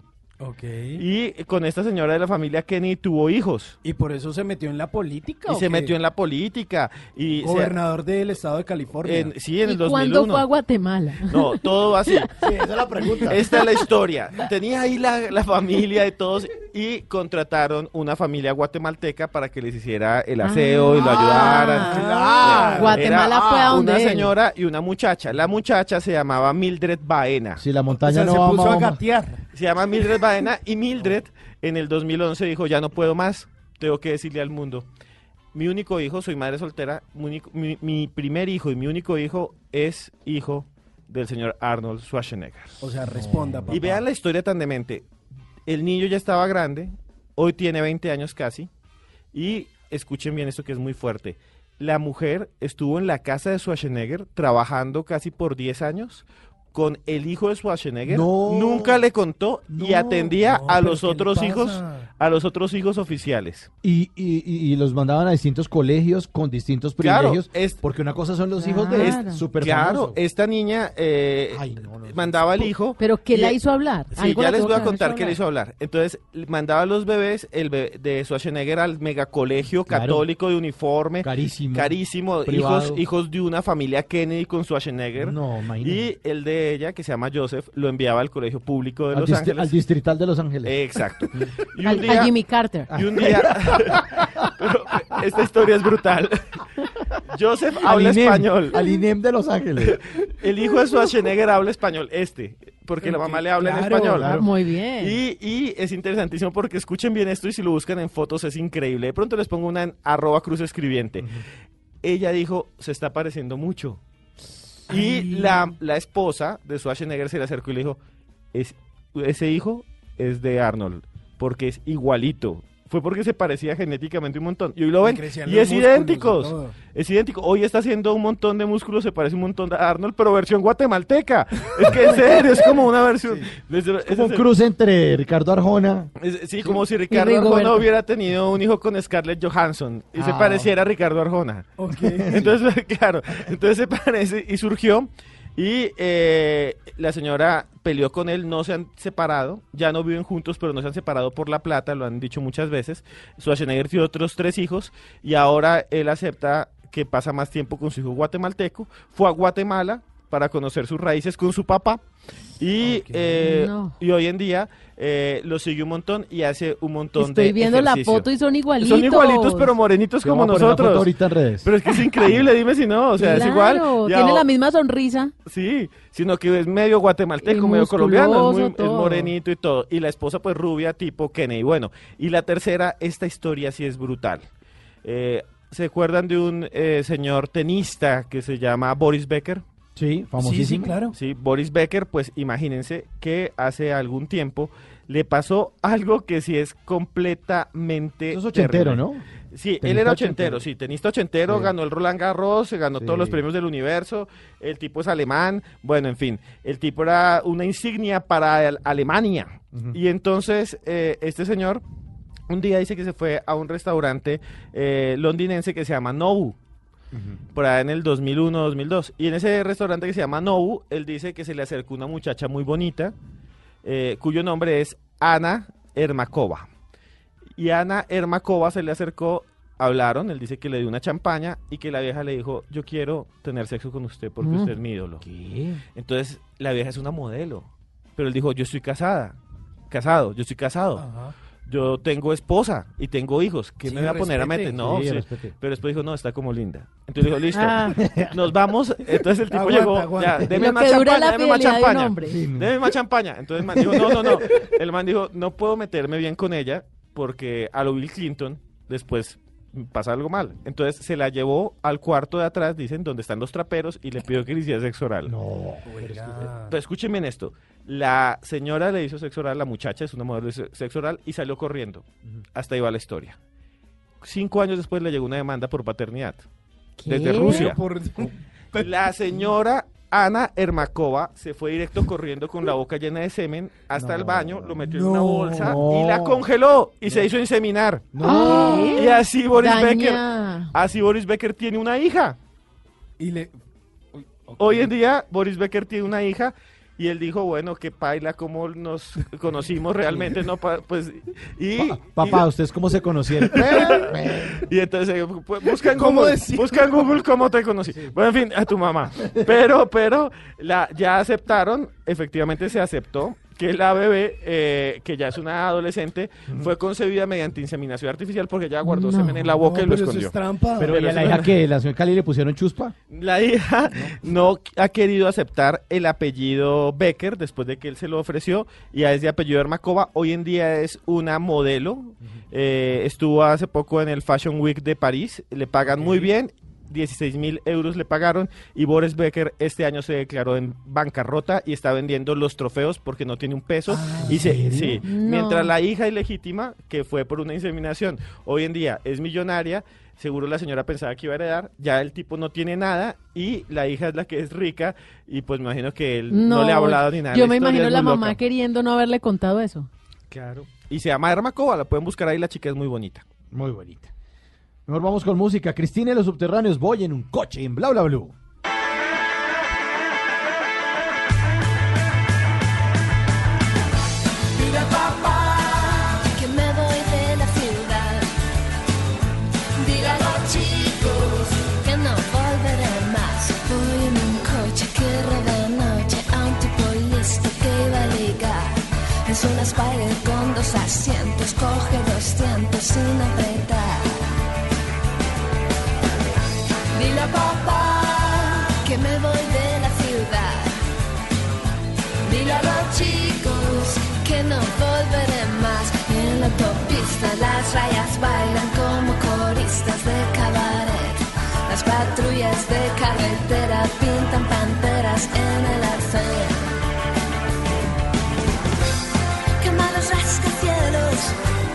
Quema los postes de la luz y los camiones de bomberos.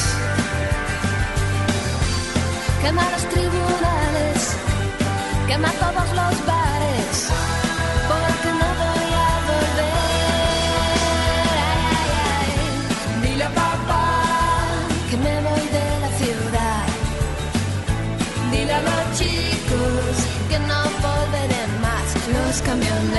cuelgan sonrisas del parabrisas cuando me ven. Soy la princesa de la autopista y hasta los polis besan mis pies. Quiero llegar muy lejos, casi casi hasta el final, donde nadie da consejos. Pasando la frontera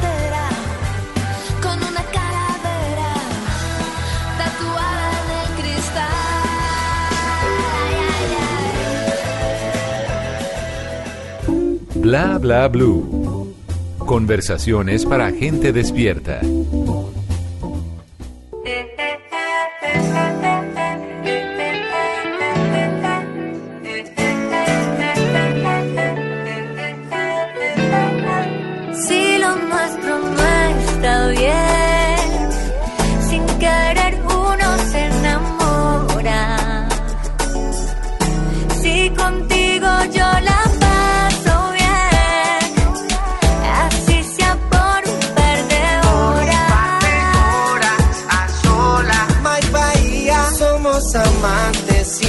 Inocentes de lo que estamos sintiendo. Que tengamos un secreto que nadie sepa de eso.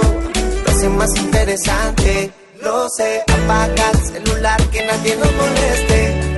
Donde nadie nos encuentre, voy a llevarte. Amantes, aunque pertenecemos a camas diferentes, aunque juzgue la gente. Somos amantes. ¿Qué hay que hacer? Me acordé mucho de Simón cuando vi esto y dije, hay que contarle a todos los Ay, oyentes, ¿qué especialmente a Simón, que va a haber un concierto en el Teatro Jorge Eliezer Gaitán en la ciudad de Bogotá este viernes, es 26 de abril, estamos prácticamente a un mes, pero las boletas, como es reducido, como es en el teatro, muy pocas a la venta, entonces váyase agendando con Mike Bahía y con Gracie, los dos. Pero tiene que ir Mike. Sí, sí, porque va a ser un show a dúo. ok. Le tocó. Entonces van a estar con un formato diferente para teatro. Esa es la novedad. qué chévere. Entonces, para todos los amantes, edad mínima, siete años. Ok. Puede O sea, ser hasta familiar, A los sobrinitos, a los primitos, chévere. Y como es en un teatro, pues empieza puntual, eh, pues no hay riesgos de pronto de mucha gente, ¿no? Al hace- contrario, Hace, plancito ahí en el centro, o hace toma un chocolatico en la Florida, se devuelve. tranquilito. Así que los invitamos desde ya al Teatro Jorge Eliezer Gaitán a disfrutar de esta pareja musical y pareja también en la vida real. Ellos son Gracie y Mike Bahía el 26 de abril. Y salió Gracie Rendón en redes sociales dándole un beso a una vaca. Gracie Rendón que solamente tiene 7.7 millones Ah, de seguidores, suave. no más. eh, dándole un besito, sale como con una ropita y como interior, como con una sombrerito, está agachada y dice que el besito era para demostrar su amor eh, a los animales. Entonces sale chupeteando vaca. Ok. Sí, tiene gente Vaca sagrada. vaca sagrada y tiene solamente 260 mil me gusta. el beso a la vaca. Ah, Entonces hacemos vaca para el concierto entonces de Mike Bahía y Gracie Rendón. sí, Hágale, es el voy. 26, vaya de una vez. Además, si tienen pequeñitos para llevar, desde los 7 años pueden ingresar. Si contigo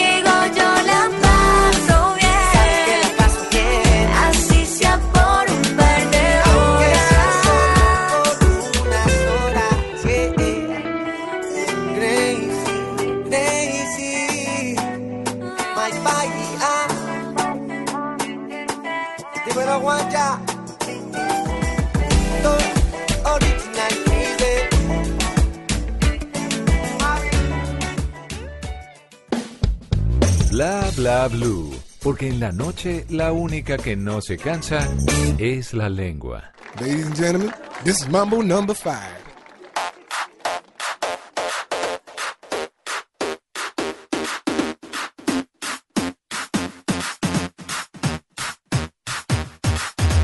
One, two, three, four, five. Everybody in the car, so come on, liquor store around the corner. The boys say they want some gin and juice, but I really don't wanna be a buzz like I had last week. I must stay deep, cause talk is cheap. I like Angela, Pamela, Sandra, and Rita. And as I continue, you know they're getting sweeter. So what can I do? I really bag you, my lord. To me, flirting is just like a sport. Anything fly, it's all good. Let me jump in, please sing in the trumpet. A little bit of Monica in my life. A little bit of Erica by my side. A little bit of Rita's all I need. A little bit of Tina's what I see. A little bit of Sandra in the sun. A little bit of Mary all night long. A little bit of Jessica, here I am. A little bit of you makes me your man.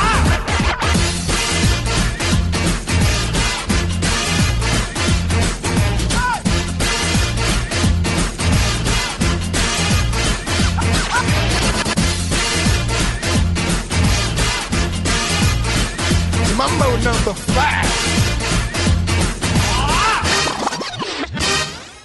Jump up and down and move it all around. Shake your hand to the sound, put your hands on the ground. Take one step left and one step right. One to the front and one to the side. Clap your hands once and clap your hands twice. And if it looks like this, then you're doing it. A little bit of Monica in my life. A little bit of Erica by my side. A little bit of Rita's all I need. A little bit of Tina's what I see. A little bit of Sandra in the sun. A little bit of Mary all night Lu long. Vega. Lu Vega se llama este señor con su Mambo Number 5, una canción éxito de finales del siglo pasado. Ya toca toser. Nos hace sentir muy viejos. Muy viejo, muy viejo. Pues Lu Vega fue artista con un solo hit, que fue esta canción, y ahora está dedicado es que a cantar en, en, en la iglesia. Pues obviamente le fue muy bien con esa canción, eh, seguramente le dio la vuelta Ajá. al mundo, pero como no tenía más, Pues, imagino eh, uno como a lo mafioso, vuelva a cantar otra vez, y canta la canción, cántela otra vez, Otra. que para eso le estamos cancelando. no hay más. Él luego sacó un par de álbumes que fueron Lunatic y Free Again, Que pero vendió muchas copias, ¿no? pero no, no. Vea, Vendió más Shakira con magia. la historia de Lu Vega es increíble. ¿Saben de dónde es él? Él no es gringo. No, es alemán. Es alemán. ¿Es alemán? Es alemán. Y eh, hijo de, una de un señor de Uganda y la mamá es italiana. Por eso es Vega. Y se dejó el apellido de la mamá, que es Vega. Y Lu Vega... Pero este Vega es con B de, de Bogotá. De, B- de burro, sí. De burro. Y, y lo más interesante es que después se fue a Miami cuando tenía 18 años porque Lu Vega es muy joven, a pesar de la canción es muy vieja, tiene casi eh, mi edad, 43 años, 44 años de tener Lu Vega. Está muy joven. Está muy joven. Él se fue a Miami, en Miami se pegó unas farras impresionantes, se fue con una novia cubana que le enseñó la santería y un montón de locuras. Yo me acuerdo que vi esto en un, en un video y ahí aprendió algo español y esa cubana le puso música latina. Y él escuchó ese mambo, porque el mambo number five existe como un mambo real, Real, sí. y que es cubano además, es de Damaso Pérez Prado, y entonces lo que él dijo, esto está muy buena porque no lo mezclamos con Eurodance, Eurodance, que era la música house de Europa, y fueron allá y lo mezclaron y se volvió un hit en América, o sea, en Latinoamérica y en Estados Unidos, pero él no es gringo. Él es realmente alemán, hijo de un hogandés y de italiano, todo mezclado, novia cubana y sale Mambo Number 5. Y ahora canta en misa. Sí, canta en misa, pero mire, eh, estoy viendo acá el perfil de él de Instagram. Tiene 10.800 eh, seguidores aproximadamente. mucho. No, no es nada. No, Eso no, no- no, no es, no es nada. Pero además de eso, pues hace su predicación, obviamente todas sus canciones eh, dedicadas al Señor y toda la religiosidad. Pero para que vean, les está callando la mismísima boca a ustedes. A ver. Está de gira en Australia. Ah, no, pues no. Vanessa, un Exitosísimo. Pero el que canta o predicando. O- Con, con su música cristiana. Ah, Ah, bueno, sí le puede ir mejor. Sí, ahí sí y él gana más dinero a veces. Bueno, Debería ser el salmo no Lubega. Está muy bueno.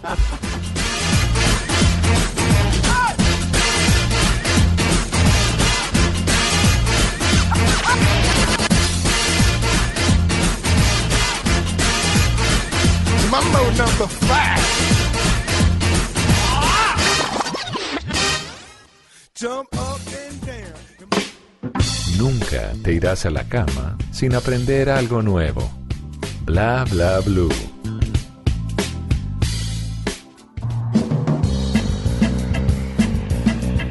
Continuamos en Bla Bla Blue. Bueno, le recordamos nuestra línea telefónica para que ahorita, después de las 12 de la noche, ustedes ya hablen de lo que quieran Lo sin que parar. quiera. 316-692-5274. Ya pueden empezar a llamar. Si quieren, dejen mensajes de voz que ahorita los, los, los pasamos al aire. Vean, una gente está deprimida porque no tiene camello, pero Esteban Cruz encontró un camello deprimido. Ay, no. Sí, es muy triste. Pero nos abre la puerta al mundo de entender a los animales también como seres que piensan y que sienten más allá de lo que la gente dice. Hay mucha gente que va por ahí y dice, ah, maldito animal, eso no piensa. Le- le- ¿No han visto? Le pegan al perro, le pegan al gato y dicen, O para decir que alguien no piensa es deje de ser tan animal. Eso. Y los animales sí piensan. Claro. Y tienen inteligencia. Y, y además sentimientos. Y eso es lo que nos está mostrando esta Son historia que pasa en India. Son tiernos. Imagínense que, imagínense que en, eh, en India también tienen camellos. También tienen camellos en China. Los camellos no solo son de los árabes, sino también son de toda una gran zona de Asia, el desierto de Gobi y demás. Y allá en India, Tata, imagínense que eh, los policías andan en camello. Como ¿Ah, sí? aquí andan los policías en, en caballo, Caballo. allá andan en camello. Y en una zona del sur de India que se llama Pinglish, en esa zona, Pinglishar, en esa zona, eh, había... Oye, ese inglés le suena muy No, bonito. no, es indio, es indio. Ah, es ah, hindú, ok. es hindú. no, mentira, no. Entonces, eh, allá había un señor eh, que se llama Shiva Godafji. Y Shiva Godafji, él era un policía de 52 años y iba encima de su camello. Y ese camello él le daba la comida al camello, peinaba al camello, le pintaba así ¿Lo las paticas, mucho? sí, sí, y al le, le arreglaba los dientecitos al camello. Y entonces un día él iba arriba del camello y sintió algo en el pecho, como si algo lo chuzara. Dice, y cayó, y se cayó del camello. Y cayó. Ya se quedó sin camello. No, el- al revés, va a ver. Y cayó y ¡pum! Se dio abajo contra la arena, dicen Ay. todos, y lo re- y lo alzaron y el señor ya estaba muerto. Le había dado un infarto. El camello había perdido al policía que le limpiaba, que Ay, lo cepillaba, no. que le movía, así como su- con su caballo usted, señor Simón. Sí, Él señor, tenía su con camello. My Little Pony. Exacto. Y entonces lo llevó eh, y lo llevaron al señor hasta su pueblo y lo cremaron. Esa es la tradición de India, lo cremaron todo y el camello se quedó sin dueño. Le asignaron otro policía. El camello se sentó y nunca más se paraba. Ay. Y no solo eso, escuchen muy bien, el camello dejó de comer y beber agua. Ay, no. Los camellos Uy. pueden vivir mucho tiempo. sin comer y sin beber agua. Para eso están diseñados, para eso evolucionaron. Que en un solo día se beben 200 litros de agua. Y dejan de tomar como una semana si quieren. Y este camello duró sentado sin comer, ya lleva más de un mes. Ay, y entonces los demás policías dicen que están preocupados porque el camello se muera. Y el camello, cuando le acercan la ropa, le acercaron la ropa para ver qué pasaba del señor policía, el camello la olfatea. Y es la única manera en cómo se muere. Ay, O sea que deprimido. se deprimió por la muerte de pues con el que andaba. ¿Qué les Ay, parece? qué triste, pobre un camello triste. Muy bueno, muy malo. No, no, no. Muy bueno, muy malo. Muy, muy malo el pobre camello, pero ahí, ¿cómo hacen? Es que el Sí, tema es... Váyale a un abracito. Tata. No, pero es que él no quiere abrazos, No, ni no quiere quiere. otro, quiere al que se fue. Ahí, Eh, ahí, Esos duelos. Sí. go- Ahí usted cómo le hace ¿Ahí terapia a un camello. ¿Ahí qué? Y eso no es nada. Hay unas cosas que pasan en el mundo con los animales que son impresionantes. ¿Han escuchado la palabra que le dicen deje de ser pateperro? Eh, Hmm, sí, sí, que pega para sí, lados. pate ¿Qué significa? perro, Que se le pega a cualquier plan. Que sale a cualquier sea. El sitio. desparchado. A mí me decía mi mamá pate perro porque yo me la pasaba en la calle y buscaba plan Sí, a la hora que fuera. y Sí, Mauricio, camina a cambiar un A, a bombillo. las 3 de la mañana caminando solo por, la, por el barrio. Además porque los amigos de uno siempre dicen, oiga, me acompaña mañana a hacer una vuelta que necesito hacerle una- un favor a mi mamá en la DIAN. Y uno se iba con el amigo a hacer la vuelta a las 6 de la mañana. A sentarse a esperar el root. Ahí, sí, eh, ahí en unas sillas y esperando el turno. Pate perro ese. Pate perro, bien. Eh, imagínese, señorita Tate, todo se- eh, que pate perro significa pues que uno se va con cualquiera, que se va detrás de Sí. cualquiera. Pues existe un comportamiento en los perros cuando están por ahí afuera, cuando no tienen casa, que es que se pegan de cualquiera. ¿A usted les ha pasado eso? Que usted, digamos, Sí. a una caminata y se le pega un perro. Pero, Ah, o sea que no es porque le Sí. tengan cariño a uno. Ya les cuento. Usted se, va a una, usted se va a una finca y lo sigue un perro. Eso, ¿Eso sí, eso le pasó a un compañero en la universidad. Cuando yo estaba en la universidad se puso de moda llevar el perro. Entonces la gente, super play, que podía llevar un perrito bonito, llevaba unos perros de raza. Entonces no faltaba que llegaba así todo, hola, soy estudiante de arquitectura y yo traigo mis dálmata. Además tenían carros los desgraciados. Entonces llevaban el, el berraco perro súper bonito, gigante, a la universidad. Y tengo un amigo que estaba estudiando en la Facultad de Música y él era de Cali y vivía en una residencia estudiantil. Entonces se fue caminando a la universidad y se le pegó un perro de esos callejeros. y entonces le hacía como el perro, bueno, ya, listo, chévere, ya, gracias por acompañar. Y el perro detrás lo acompañó hasta la facultad como dos días, estuvo pegado el perro. Y es que ese comportamiento que ustedes ven en los perros, que se va cuando uno va a una finca y viene el perro detrás y no se despega. A veces no, No. se despega. Uno dice, ay, yo no lo que hago, me lo llevo a la casa o no. Nunca Sí. les ha pasado eso, me lo llevo a vivir conmigo. Es A mí me natural. gusta que se me peguen los perros. Sí, es- y es bonito. Cuando uno va en una caminata, se le, se le van detrás. Pues bien, resulta que eso es algo que está programado en la mente de todos los perros que no tienen hogar. Porque los perros, según han visto varios científicos, son animales que buscan vivir en, man- en manada y buscan un hogar. Entonces, usted va caminando y los callejeros se le pegan y lo miran y comen con usted. no solo por la comida, es porque ellos necesitan sentirse como en una manada. Y algo extraño pasó hace poco en el Himalaya. Resulta que en el Himalaya hay una montaña grandísima eh, que se llama el monte Barutse o Berutse, como ustedes quieran decirle. Y ese monte tiene nada más y nada menos 7.126 metros de altura. Ah, bueno, es bajito. ¿no? Si en Bogotá Siete- estamos a 2.600, esto es Uy, no, 7.126. es demasiado. Si, Boli- si La Paz está como a 4000, imagínense, es, es muy alto, es siete veces que usted esté ah, en Barranquilla, por ejemplo. Es No, pero muy- cuento el frío. No, el frío es berraco y casi nadie sobrevive. Y entonces se fue por allá, señora Tata, un señor que se llama Don Barbowski. Y ese señor es un escalador, un, un- no, no se llama alpinista porque no son los Alpes, sino un escalador de montaña, Ah, un montañista. claro, claro. alpinista no es el que sube cualquier montaña, sino el que va a los Alpes. Claro, y cuando usted va a América Latina, se llama andinista en los Andes. ¿Así? Claro, en, en- en Perú, en Ecuador, en Chile dicen somos andinistas, no alpinistas, alpinistas en los Alpes. Claro. Pero nosotros Wow. somos andinistas. Y Los, si uno come alpinito, ¿qué es? Es como... No, Alpinator. Al- alpinator, sí, al- al- alpinatista, Bueno. a- alpinostistas. Bueno, pero estos señores, estos señores, este señor subió, un montañista subió y en el camino se encontró una perrita. Imagínese, Tata, que usted esté subiendo una montaña con cinco amigos y es muy dura, todo lleno de hielo, casi no hay oxígeno y se les pega una perrita. De la nada, De la aparece nada. de la nada. No, pero tuvo que haber tuvo- tenido algún dueño. No, pues la perrita apareció por ahí y nadie sabe y en la nada. Y siguieron subiendo y subieron a los cinco mil y a los seis mil y se acostaron a dormir y la perrita no llegaba. Entonces dijeron, esa perra se murió, se congeló. Pensaron ellos. Dijeron, esa vaina se congeló. No la querían. Al comienzo ellos decían, No, no, queremos la perra. Inclusive eh, la apartaban, le decían, chiste, chiste. Y la perra se iba ahí. y- ¿Cómo le decían? Y la perra seguía y seguía. Pero en. Animalado, así como... Entonces iban, siguiendo, entonces iban siguiendo con ellos y al final, cuando ya estaban en los 6.000, 6.500, la perrita volvió. Y dijeron, vamos a ponerle un nombre, le pusieron de nombre Mera. Y la perra se le, se le pegó, subió hasta arriba. Es el animal, el perro que más alto ha subido en la historia. sí? Solo habían registrado dos perros que habían subido a los 6.500 y 6.200 y eh, no hay oxígeno. Ellos pensaban que se iba a morir, estuvo entre el hielo y al final la recogieron y algo muy bonito, se tomaron fotos, le arreglaron las patas que estaban llenas de sangre, de costras Claro, porque se les congelaron, tenía el cuerpo todo lleno, imagínese usted un perro todo congelado, todo vuelto nada. Le tomaron fotos, la curaron y la dejaron en el campamento. Y hoy en día se ha registrado como el perro que más alto ha subido. Una perrita que se le pegó al grupo de los montañistas. Bueno, Qué buena historia eso. de la perrita. Música, música en Bla Bla Blue. Cabas, enamorándonos. Oiga, suena bueno, cabas.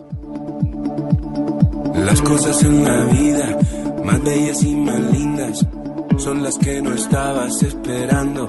Estamos conociéndonos tú y yo, estamos empezando a enamorarnos. Falta mucho camino, de un te quiero, un te amo, pero ya nos deseamos, ya estamos bailando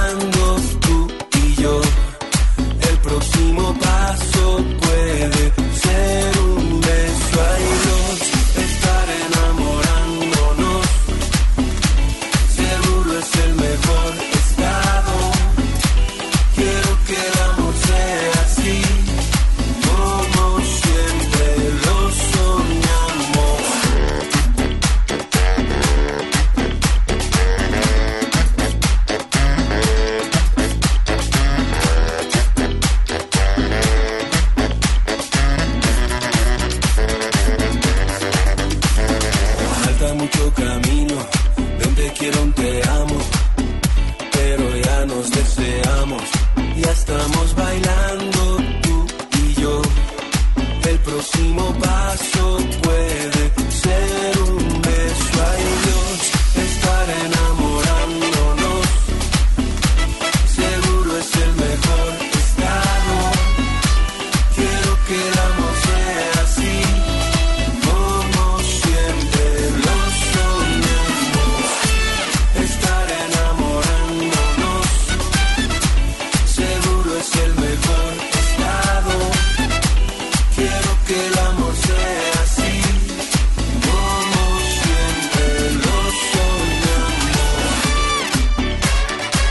esta canción suena bien un lunes, un martes, un miércoles, un jueves. O sea, es lo máximo. Para el amor todos los días hay cabida.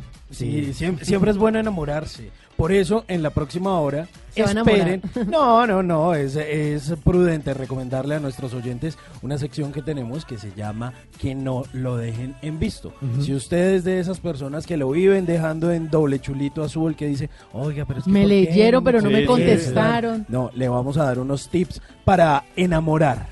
Sí, y los Tata Tips también vienen Los ahorita sí, después de medianoche. Y ustedes se apoderan de este programa en el 316-692-5274, la línea de Bla Bla para que llamen a contar lo que quieran.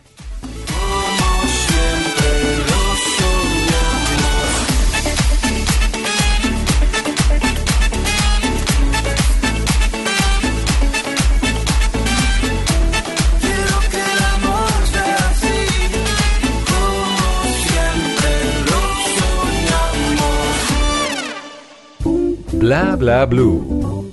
Conversaciones para gente despierta.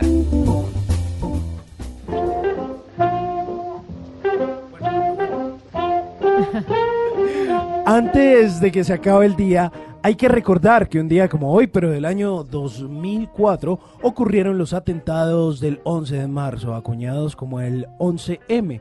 Estos fueron una serie de ataques terroristas en cuatro trenes de la red de cercanías de Madrid, llevados a cabo por una célula terrorista yihadista, según lo reveló una investigación posterior.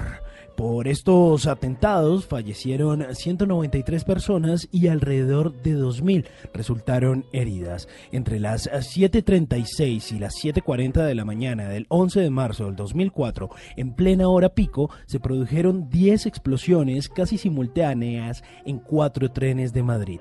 Más adelante, y tras un intento de desactivación, la policía detonó de forma controlada dos artefactos que no habían estallado. Tras ello, se desactivaron un par más, pero en el tercero, que permitiría investigar a quienes fueron los culpables, hallaron una buena cantidad de explosivos y con esto pudieron identificar los autores del hecho. Los atentados se produjeron 10 tres días antes de las elecciones generales en el 2004. Las dos principales fuerzas políticas españolas, el Partido Popular y el Partido Socialista Obrero Español, se acusaron mutuamente de ocultar o distorsionar información relativa a los atentados por razones electorales.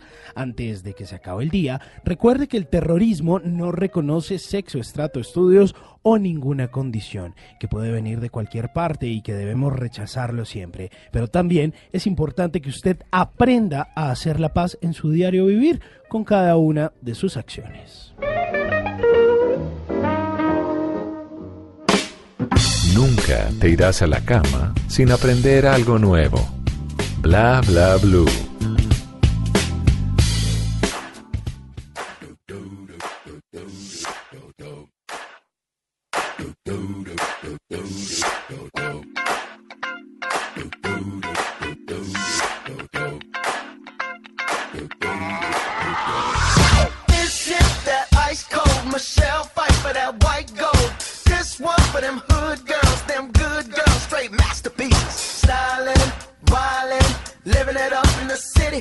Got Chuck's on with Saint Laurent. Gotta kiss myself, I'm so pretty.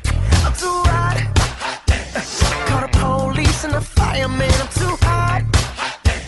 Make a dragon wanna retire, man. I'm too hot. Say my name, you know who I am. I'm too hot. And my band about that money. Break it down. Girls hit you, hallelujah.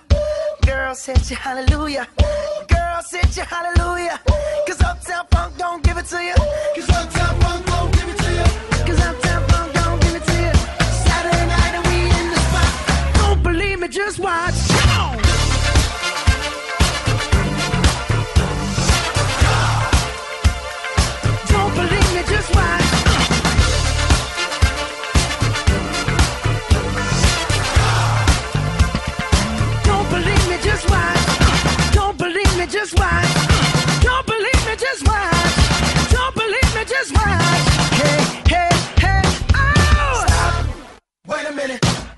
cup, put some nigga in it.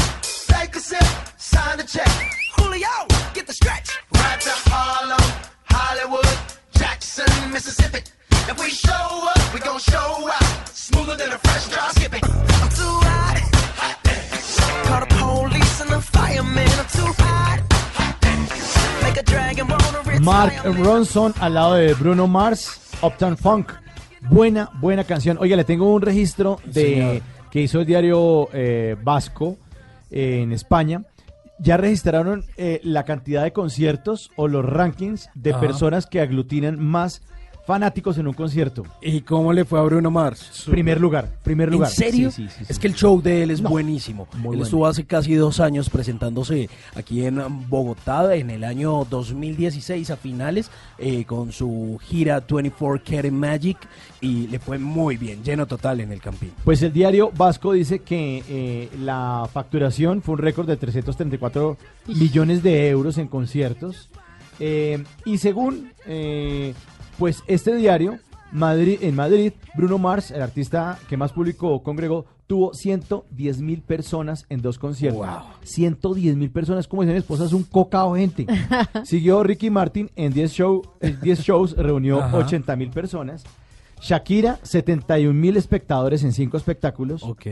Las giras de Operación Triunfo y la de Pablo Alborán, que es Pablo Alborán, es buenísimo, sumaron 288 mil personas.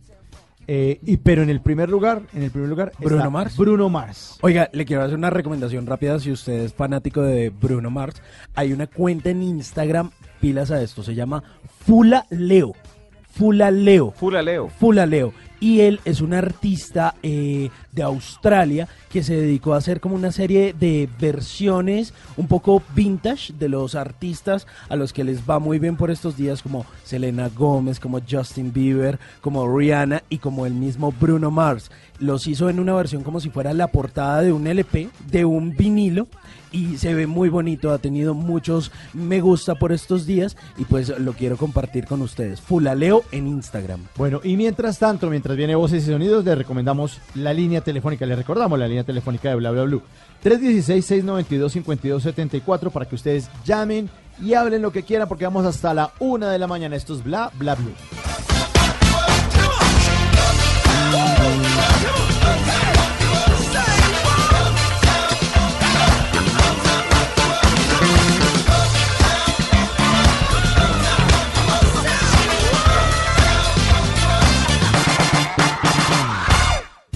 Bla bla blue. Conversaciones para gente despierta. Háblenos de usted. Llámenos al 316-692-5274 y cuéntenos su historia.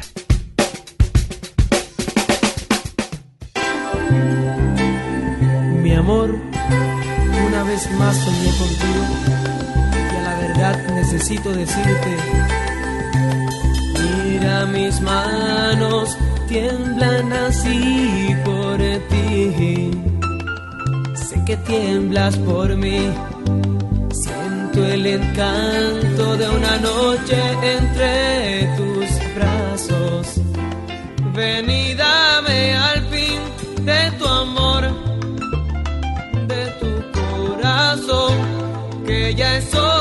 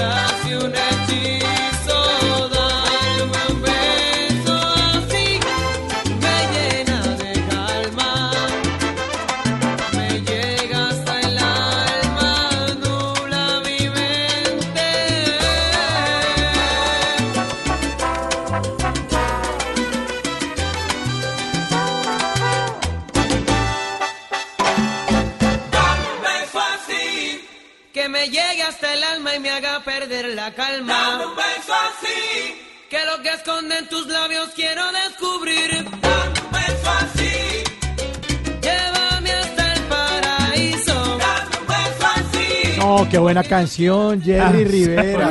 Muy buena, muy Ay, buena. Casi un hechizo. Suspiramos con esa canción muchas, ¿no? Recuerdos. Claro, era el baby de la salsa. Hoy ya es abuelo. ¿En serio? No, no puede ser abuelo, sí. Jerry Rivera ya es abuelo. No. Sí, en ese momento era el baby. Era uno de los bombones, ¿se acuerdan? Rey Ruiz, Víctor Manuel Rey Jerry Ruiz, Rivera. Sí, claro. Una época dorada de la salsa. Y esta, esta era la forma de declararse. Si usted le dedicaban esta canción, nunca lo iban a dejar en visto. O sea, ¿cuántas veces la sacaron a bailar esa canción, Tata? Uy, yo no, me puedo pues, quejar. Imaginen Cali. Yo no me puedo Sí. quejar porque para bailar sí, finito. ¿Sí? Sí, total. Tata, o sea, un hombre que no baile, chao, pierde puntos. ¿O qué? ¿O qué piensa usted? A mí, me, gu- a mí, Tatiana, a mí personalmente me gusta más que hable chévere a que baile chévere. Porque eso, porque la bailada se aprende. Por ejemplo, yo me casé con Rolo, que lo único que bailaba era merengue. Y ahora lo tengo bailando salsa, pero como- le digo el resorte es colombiano. eso se aprende, eso se aprende. Es cuestión de práctica. Bueno, Pero Oye, que baile sí es interesante que baile. Sí, sí. Claro. Pero es que salsa es jodido. Es que usted es caleña y nosotros somos rolos. Pero Ustedes son- bailan con audífonos. No. Ustedes Sí, bailan no, otra cosa. Es que a mí, se me, a, a mí como que se me, se me dificulta. Sí, de verdad. sí, Yo trato de sentirlo, pero es que lo siento como muy... Es que Muy usted Es arrebatado. como un merengue a menos revoluciones. No, es que a los, a los, a los caleños, a los costeños, a La los raza negra, por ejemplo, tienen un swing, Uy, sí, todo les fluye. un sabor, se mueven, ¿no has visto? No, nosotros que Todos no- los géneros musicales nosotros aquí andando con muy bien. nosotros aquí andando con Ruana es muy jodido bailar salsa. Yo creo que es eso. La ruana. 316-692-5274, la línea de Bla Bla Blue para que llamen, llamen a contar todo lo que quieran, a compartir sus experiencias. Háblenos de usted qué está haciendo hasta ahora. A ver si tenemos una, llamadita por ahí. De una vez, De una vez. recibimos oyentes 316-692-5274. Buenos días. Buenos días. Hoy, ¿quién habla? Eh, mi nombre es Sandra. Sandra, las mujeres también trasnochamos, ¿cierto? Claro que sí, señora. Sandra, ¿y qué haces? ¿Por qué estás despierta hasta ahora? eh, nada, escuchando el programa. Ah, bueno, ¿y a qué te dedicas? ¿Desde dónde te comunicas? Vive al lado del aeropuerto. Me comunico en Bogotá Ok. y soy auxiliar de farmacia. Auxiliar de farmacia. Oiga, eso, eso a mí me suena como un poco, claro, uno siempre escucha, oiga, auxiliar de farmacia y eso, pero yo no, Es como que, ¿qué hace, sí? Entonces usted es la que ubica el ibuprofeno, la amoxicilina, o, o cómo es, digamos, su, su diario vivir profesional. Mi diario de vivir profesional es entregar medicamentos a usuarios de una E EPS. Uno llega con la formulita y usted se lo entrega. Sí, señor. Pero entonces eso es auxiliar De farmacéutica. de- a- de auxiliar de farmacia.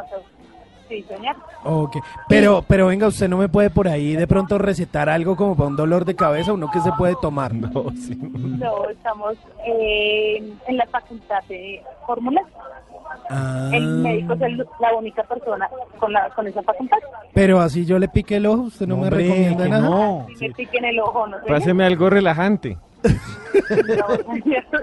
No. Clonazepam. Sí, vea, se dice clonazepam. No, eso no. No exceder su consumo si los síntomas persisten, consulte a su médico. Ajá, perfecto. Oiga, ¿y usted cuántos años tiene?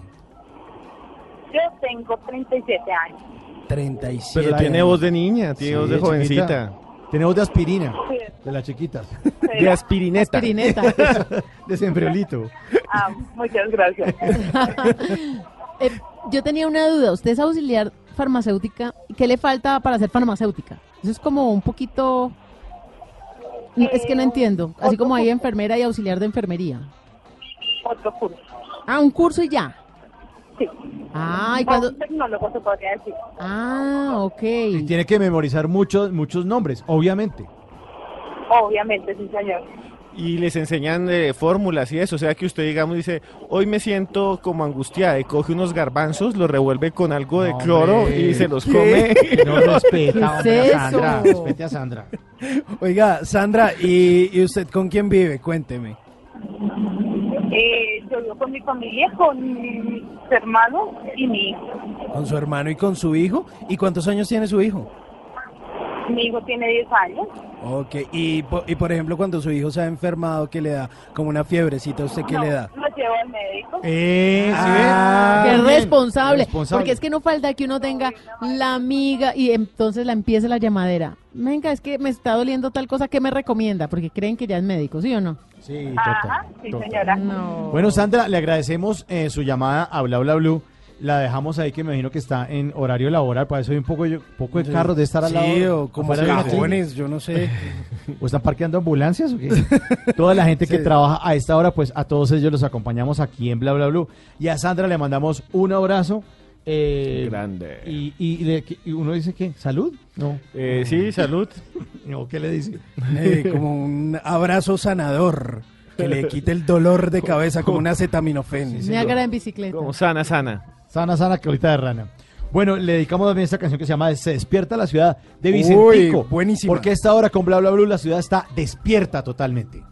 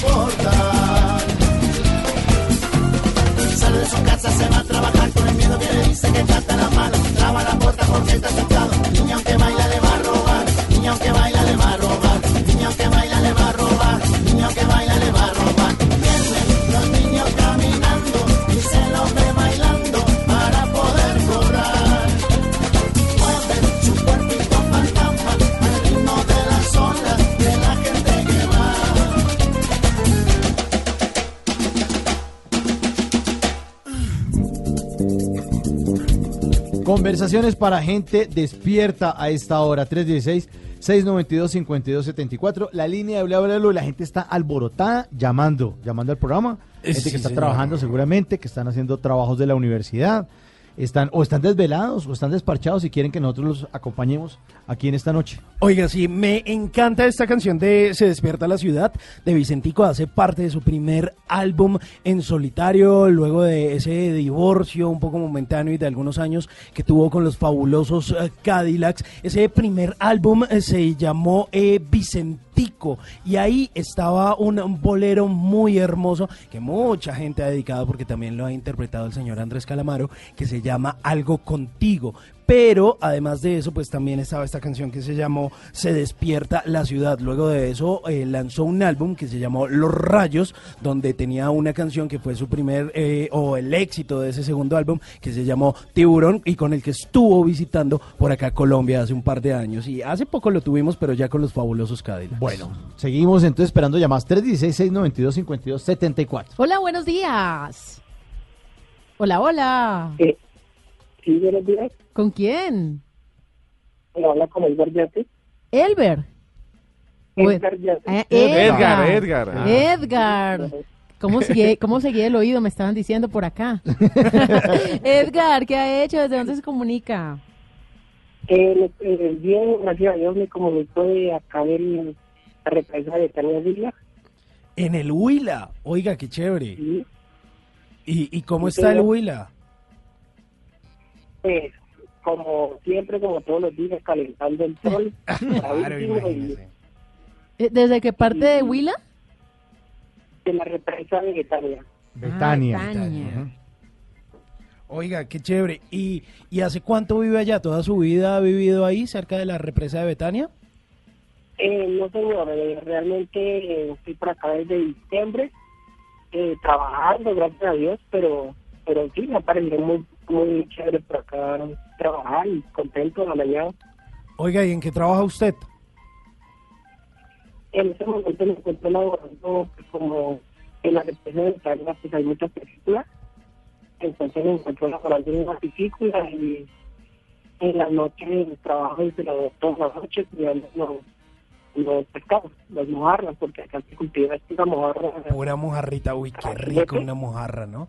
Como con un buen limón eh, bien delicioso. Pero, hombre, ustedes piensan tragar todo el tiempo, hombre. Pero... ¿Y la hora qué? ¿Se va a embutir una mojarra hasta ahora? No, pero es para mañana, para Después le dicen ahora se que huele a pescado.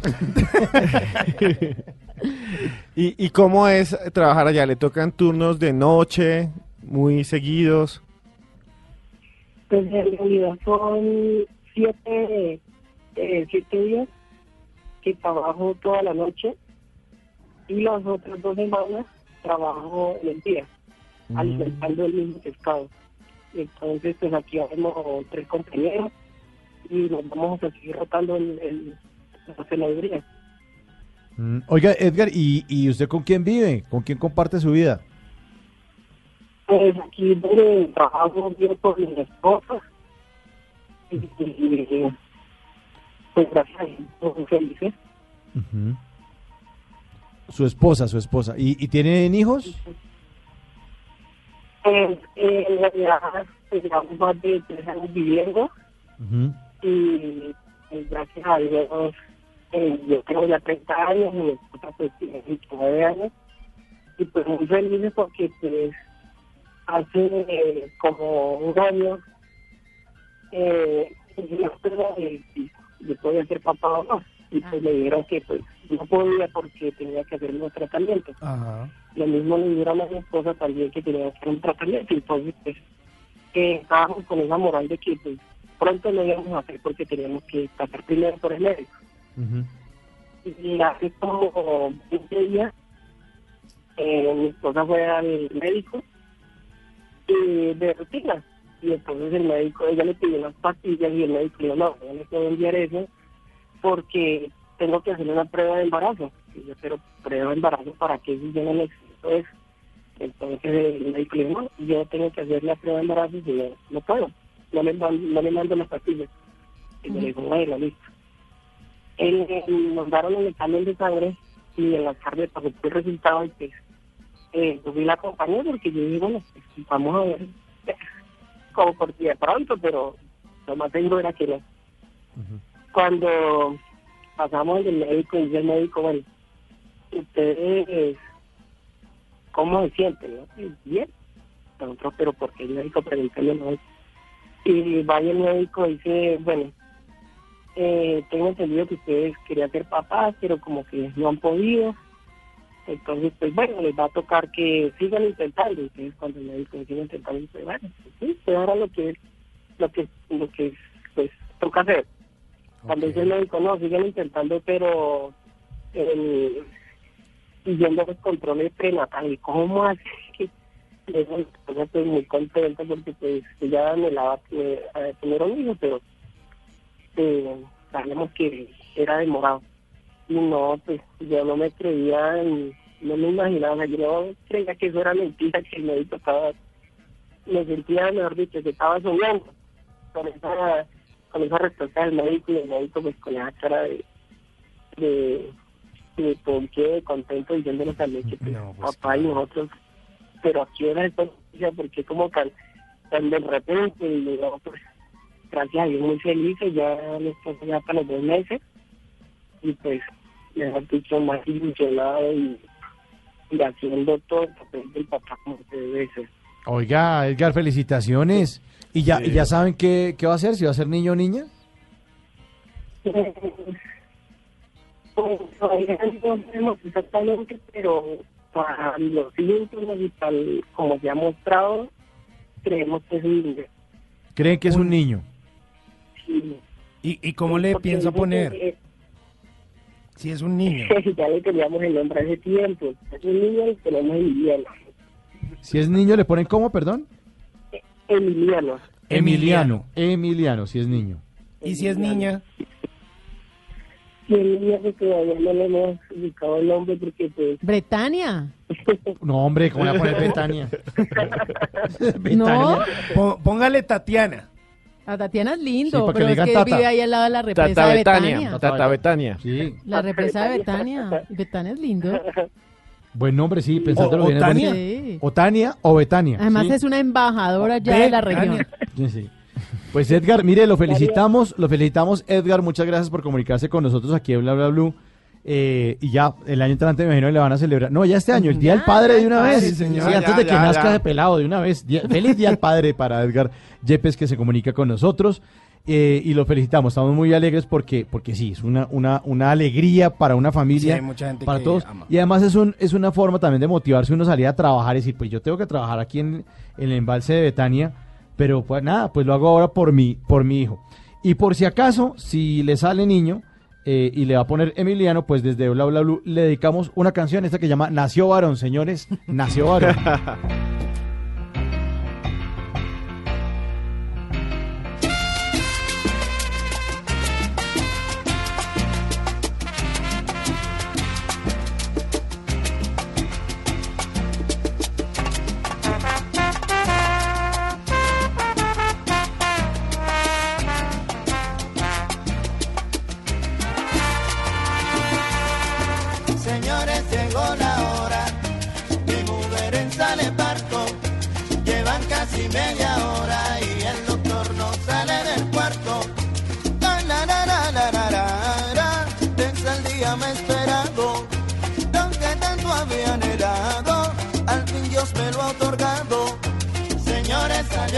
doctor. Viene un poco sudoroso.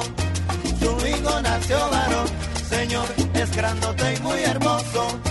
Que Dios alumbre el camino en su largo caminar.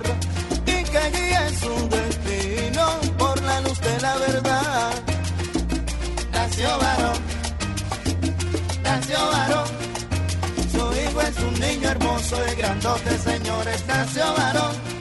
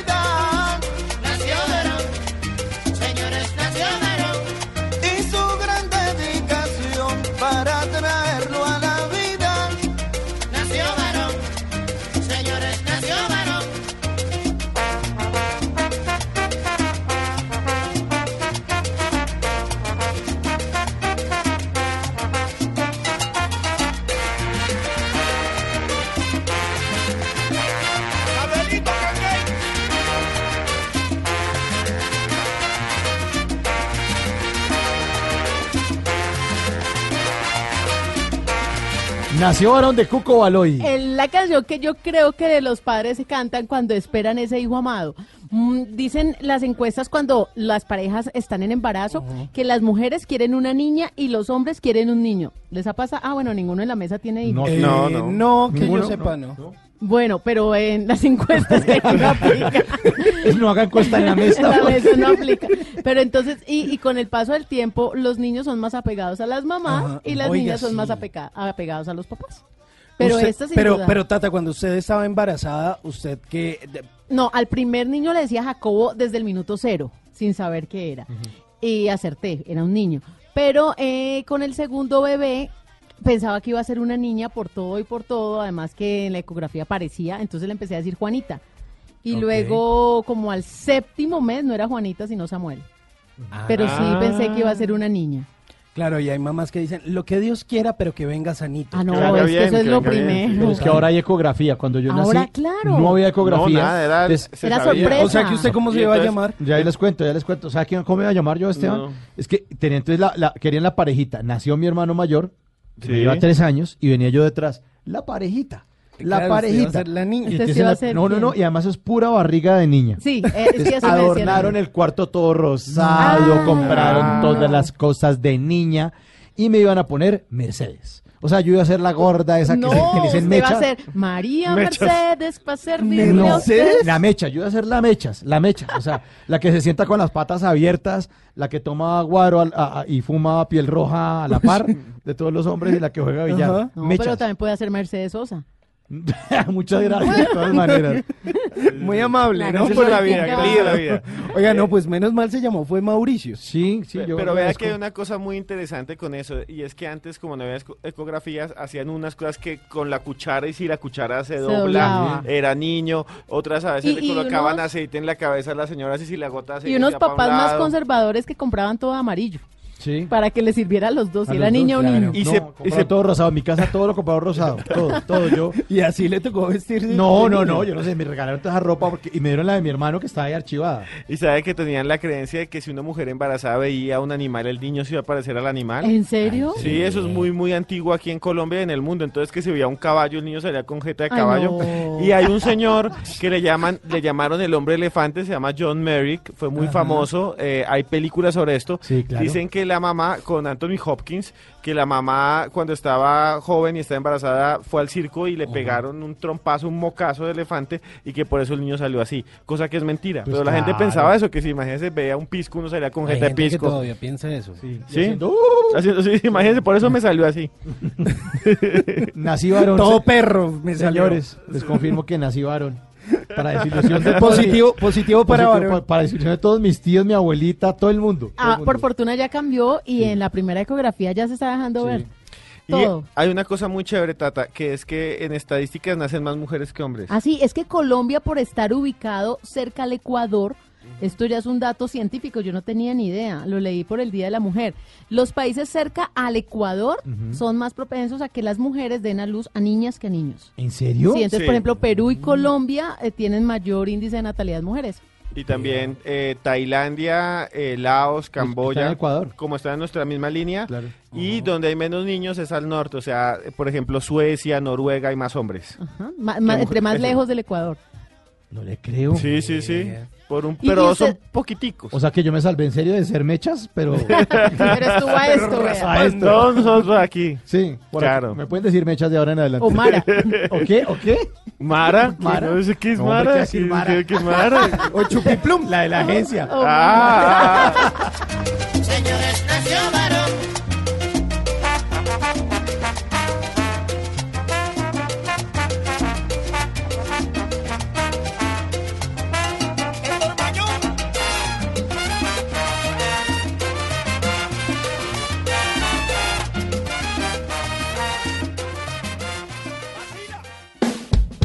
Bla bla blue. Porque en la noche la única que no se cansa es la lengua. Porque la vida viene sin instrucciones, llega Tata Solarte con los Tata Tips. Recomendaciones fáciles, obvias, para que usted las ponga en práctica de inmediato. Resulta que muy seguramente usted que tiene zapatos de cordón se ha dado cuenta que a veces se cae la puntica del cordón, la parte durita que Sí, es la sí, que sí, mete sí, sí, fácil en el orificio del zapato. Sí, sí, sí. Entonces queda el cordón todo abierto. Sí, y entonces a sí, uno le sí. dicen, quémelo o haga cosas. Mire, les tengo la recomendación sencillita. Muy seguramente en su casa hay un esmaltico transparente. Usted simplemente, cuando ve la punta abierta del cordón, unta esmalte transparente como si estuviera maquillando la puntica del cordón y con los dedos va puliendo. Con los dedos va aplastando. Y de inmediato espera que se seque y ya le queda resuelto. Pero- Esto es rapidísimo. ¿Y cuántas manos le tiene que echar así como cuando uno le echa a la pared? ¿Cuántas? No, no, ¿Una no, sola? usted le, le Una unta sola. la puntica de, de esmalte. También aplica para el hilo, por ejemplo, cuando usted va a enhebrar la aguja y que está el hilo como que no entra por el huequito. Le pone un poquito de esmalte y la aplasta con los dedos como para que el esmalte penetre y se quede durito. Y eso es de una para enhebrar una aguja para meter el cordón por el huequito del zapato. Es un tatatip muy fácil Oiga, con esmalte sí, transparente. Y le pasa mucho a las pantalonetas también que se les cae esa vaina. ah, Sí, eso es claro, terrible. claro. a- algunos de, algunas de, De las de amarrar. De las de amarrar, sí. Cuando se sale del huequito y se abre, además queda feo. o a los buzos con capota. Sí. También, a todo lo que veces- tenga a cuerdita. esa vaina se queda por dentro y No, nadie la un saca, camello. nadie Uy, sí, toca comprar una aguja grande de esas de crochet. No, ya no haga eso, Un ahora tiene gancho, que- un gancho. Ya, póngale, póngale esmalte a la punta y de esa forma ya le queda durita la punta. Al cordón, aclaro. sí, porque ese cordón ahí Sí, dañado, todo así. descabezado. Bueno, bueno, bueno, ya. Fresh, fresh, tranquilos, cool and the gang, fresh. Y recuerden, arroba Tata Solarte, me pueden solicitar todos los tips que quieran. Fresh.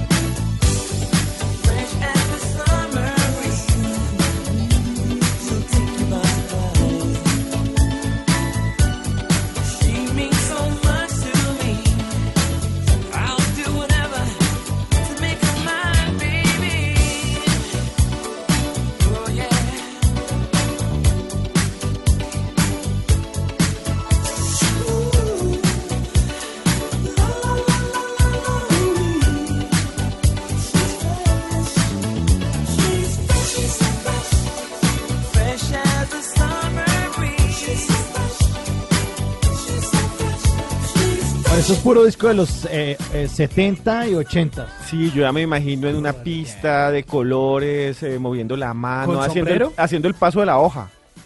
Sí, la caída de la hoja. La caída de la hoja se Pero- llamaba. Pero esa vaina era de breakdance. Eso era de breakdance. Pero la gente de la ciudad aquí ya están bailando house. Es que con el house empezaron las coreografías en, Sí. en, en este tipo de música. ¿Se acuerda que hacía un cajón? También había un cajón El y que lo cajón. pasaban sin ¿Cómo era dejarlo cajón? caer. Eh, no, con no las era- manos. no era como una pelota. tata. También, También era el de la cajón, pelota, pelota. cuadro, se abría y se, de metía, hoja. caía la hoja. El paso del robot. Oye, no sé qué se inventaba. El del reloj. El del reloj, ese no lo recuerdo. Ah, que movía el brazo. Esa de es la que yo toco en guitarra. Sí, El sí. reloj. Imagínense ustedes suban el brazo, lo que nos está escuchando, y moviendo de un lado al otro como si fuera un reloj, así. Como, Como un péndulo. Un péndulo de la mano. Un Exacto. Como dando la, el movimiento de esos Esa relojes de pared. Bueno, el grupo estadounidense de Rhythm and Blues, Cool and the Gang, se presenta en el Atlantic City el próximo viernes en el Hard Rock Café de Wow. Atlantic City. Oiga, Si Atlantic quiere- City, si que quiere arranque. Vamos, Alcanza. vamos, alcanzamos allá. Sí. Pero en el, pero ahí quiero que me expliquen, es un jarro café chiquito y es, es- es un hard rock café que no es tan grande, pero que queda dentro de un hotel. Hay que recordar, o a quienes no conocen, Atla- Atlantic City es un, digamos que una ciudad muy pequeña que queda en el estado de Nueva Jersey, en los Estados Unidos, y viene a ser, digamos que un poco como Las Vegas. Pero, eh, pues, en la No otra grande, no costa tan- del sí. país, sí, no, no, no, No tan tan, potente, grande, no tan potente. pero pues mucha gente de ese lado del país que no se va hasta Las Vegas, pues se van hasta Atlantic City, pues a apostar, a pasar unos días de vacaciones, playita, conciertos y mucho más en esta época que ya empieza el calorcito y empieza todo el tema del verano. Boletas desde 49 dólares hasta 69 dólares. Barato, ¿no? Pues sí, 61 son 70, 7 por 3, 21. Ahí sí les 110. parece baratel y les dice uno que vamos a almorzar y no tienen. Dice, no, pero es que ¿Ah? tocan hasta la quincena. Sí, Ay, jodiendo ahí, ¿ah? ¿Cuándo? ¿Cuándo? ¿Cuándo? así es. Mi así ropa es. vieja, mi ropa vieja. Mm, La apuesta, Yo- las apuestas se pagan en Mañana. esta mesa. Mañana, mañana se Mañana. pagan. Está bien, Mañana. Vamos a ver.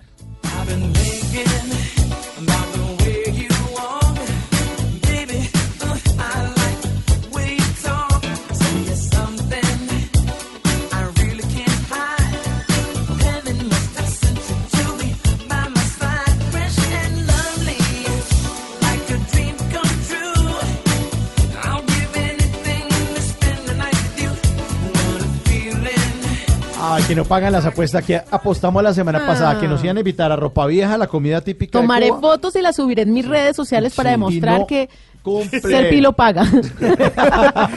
Muy bien, Tati.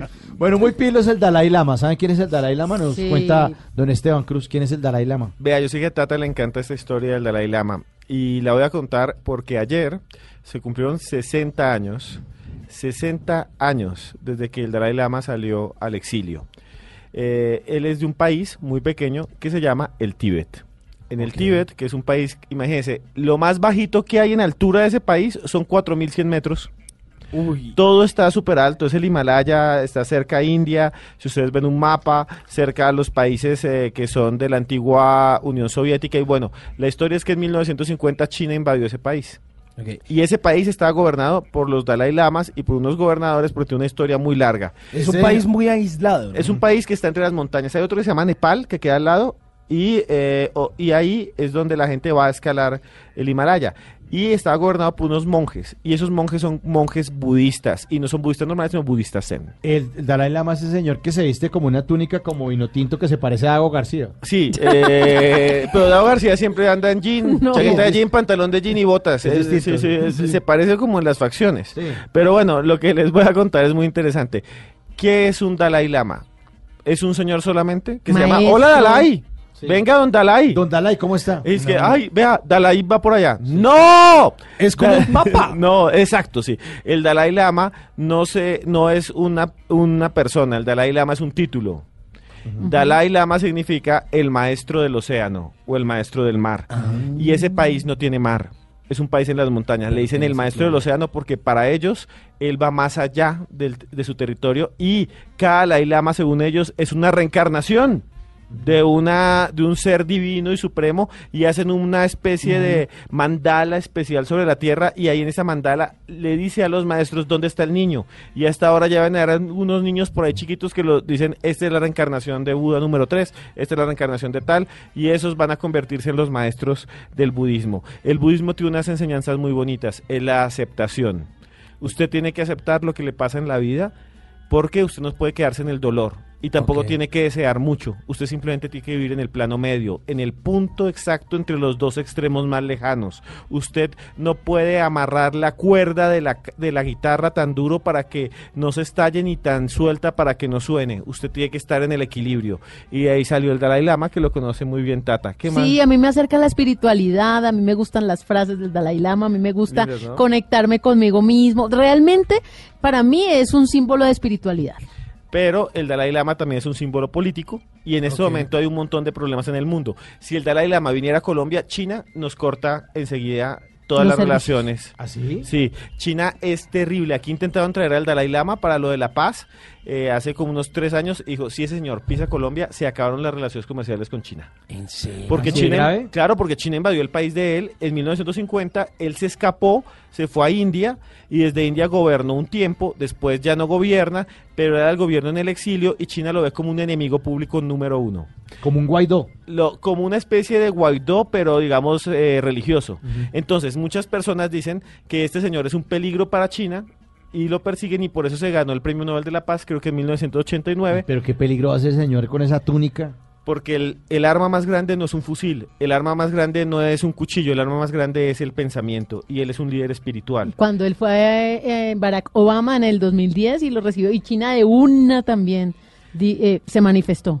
Y eh, él tiene En una contra. cosa muy interesante en contra. Hay unas películas que ha hecho Hollywood que están prohibidas en China. ¿Sabe cuáles son? ¿Cuáles? Siete años en el Tíbet, Mm. que es una película donde sale Brad Pitt, que es la historia del Dalai Lama. Y en la película muestran algo que dicen que pasó. Cuando el Dalai Lama escapó hace 60 años del Tíbet, imagínense unas montañas gigantes con nieve porque los iban a matar. Y el Dalai Lama se fue yendo.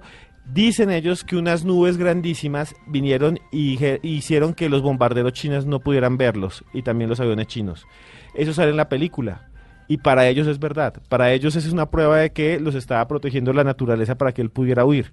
Pero entonces le responden ahí que es muy interesante. Bueno, si quería proteger la naturaleza, ¿por qué dejó que invadiera su país? El caso es, no, en serio, es Sí, verdad. sí. Pues es como la crítica del Dalai Lama, se ve como una figura de amor y paz, porque habla de amor y paz, habla de espiritualidad, pero para China es un demonio. Es un tipo que quiere dividir su país. Wow. Es Increíble, esa vaina, ¿no? Fuerte, fuerte. Sí. Las túnicas que tienen tienen significados ocultos. Hay un montón de... Ellos creían que en las montañas estaban eh, unas piedras y unas cosas que eran sagradas y todavía siguen allá teniendo esas piedras de culto. Hoy en día, ¿sabe cuál es el mayor ingreso casi del Tíbet? La zona que invadió China. El mayor ingreso es el turismo porque la gente quiere ir allá a conocer a los monjes y vivir en los Claro. monasterios. Y hay un montón de cursos para extranjeros y eso es que está viviendo en parte el Tíbet en este momento. Del turismo. Del turismo. Vienen allá un- ir a raparse la cabeza. Bueno, vamos a ver. 316-692-5274 a la línea de bla bla bla para que ustedes llamen y hablen de lo que quieran. Sí, señor. A ver, ¿quién bla bla esta madrugada? ¿Quién tenemos por ahí en la línea telefónica? Buenas noches, Wilson Cárdenas, ¿cómo le va acá de Medellín? ¿Qué más, Wilson? ¿Qué ha habido? ¿Cómo va todo? Muy bien, ¿y ustedes qué, qué tal? ¿Cómo van? Hombre, por acá trasnochando un poquito, acompañándolos a todos ustedes. Wilson, ¿a qué se dedica usted en la vida? Yo trabajo en una multinacional acá en Medellín, ¿Una multinacional de qué? ¿Qué hace? muy, muy fiel oyente de ustedes. ¿En serio? Qué chévere. Qué chévere que esté ahí conectado con Blue Radio. Sí, imagínense que yo cojo turno a las tres y media de la tarde con Blog, blog Deportivo. Sigo con, con Voz Populi hasta las 7. Luego la horita de, de la, la, la de los de la tecnología, Sí. La nube. negocios, Ujú, negocios. eso, negocios, Blue, luego sigo con Vanessa, que es una vieja muy querida. Eh, Mesa Blue. Luego de luego la de, Agenda. la de Flavia, Agenda en tacones. en tacones, y ya ustedes. Oiga, Termino turno con ustedes a la una y media de la mañana. ¡Qué Ah, maravilla! qué bueno. Ya casi, ya Ah. casi nos vamos. Bueno. Y, Sí, y- sí, y la, empresa multinacional, ¿qué, ¿qué tipo de productos fabrica? Eh, le voy a decir pasito, cigarrillos. Ah, caramba. ¿Y usted Claro. fuma? Eh, no. ¿Y, ¿Pero alguna vez No, fumó? Pero los hago. No, Pero los hago. pero los hago. ¿Y hace cuánto trabaja ya? Eh, 10 años. Yo, yo he sido muy recorrido de grandes empresas. No sé si podré decir el nombre, no sé, la hora no importa o qué. Pues no, pues ya. No, pues, ya, que- ya ya entrados ya- en gasto. ya- hágale. Vea, trabajé 15 años en la SED.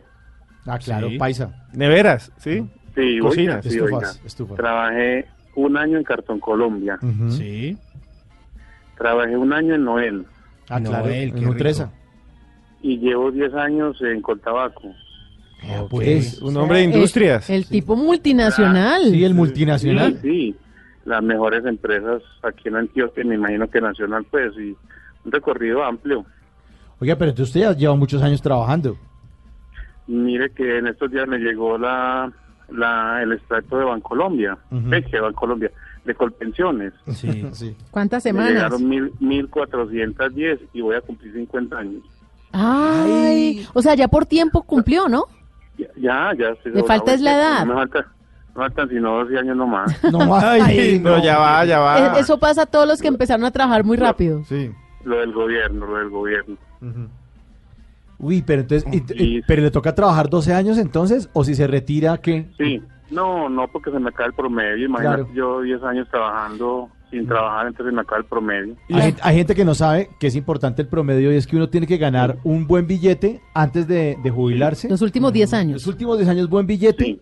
porque eso es lo que le va a salir. Porque si usted para ahorita Sí, y no cotiza, bailas. O sea, Entonces, imagínate, yo cotizando, yo cotizo sobre tres salarios y medio mínimo, y entonces de pronto quedarme sin trabajo, esa balanza se me cae. Claro, claro, se le cae la estantería. Sí, sí, entonces, eh, sí, oiga, muy bien, oye, entonces usted muy bacano el programa desde que empezó. Eh, le digo pues que el turnito mío se me va una belleza con ustedes desde que empiezan hasta que terminan. Qué bueno, Wilson, que nos diga eso. Sí, Nos sí. alegra mucho escuchar eso de Los, usted. los tatatís, me gustan mucho. ¿Sí? divino. Sí. Muy bueno. Sí. Todos los días hay uno unos- por, ahí les, te- por ahí les tengo uno si les interesa. Ay, claro. ¿Cuál es? Cuente. te voy a contar, yo sufro, yo sufro de colesterol y triglicéridos por temas pues, de familia. Entonces, una viejita me dio un remedio muy bueno. Me dijo, vea, tómese un juguito de naranja con avena en hojuelas en ayuna todos los días.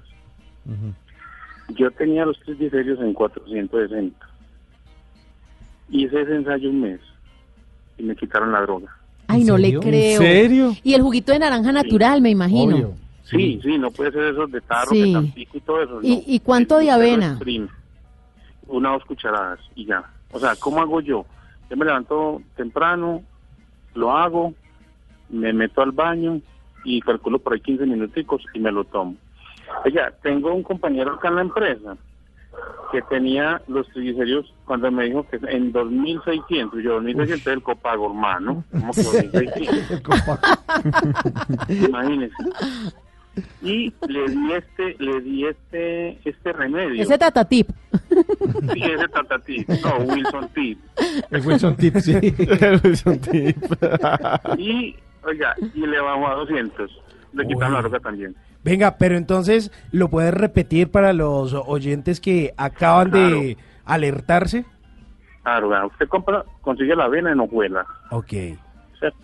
Entonces usted parte dos naranjas, las exprime eh, con el zumo y todo, simplemente le sacas las frutas con una cucharita. Sí. Le echas una o dos cucharaditas de avena en hojuelas y la dejas en reposo entre 15 y 20 minutitos. ¿Cómo hace uno? Uno normalmente pues uno se levanta y se baña, entonces mientras se baña y todo eso se afeita, va y se lo toma normal. Y por ahí a los 15 o 20 minutitos se puede comer el desayuno tranquilamente. No, está Y buenísimo. le digo, mire, y le digo, "N- n- yo soy grasosito, me gusta el chicharrón, pues imagínate paisa, los frijoles, me gusta todo, ¿cierto? Y me quitaron la droga. Imagínate, me la quitaron. Yo tomaba torbastatina de 40 para eso y me la quitaron.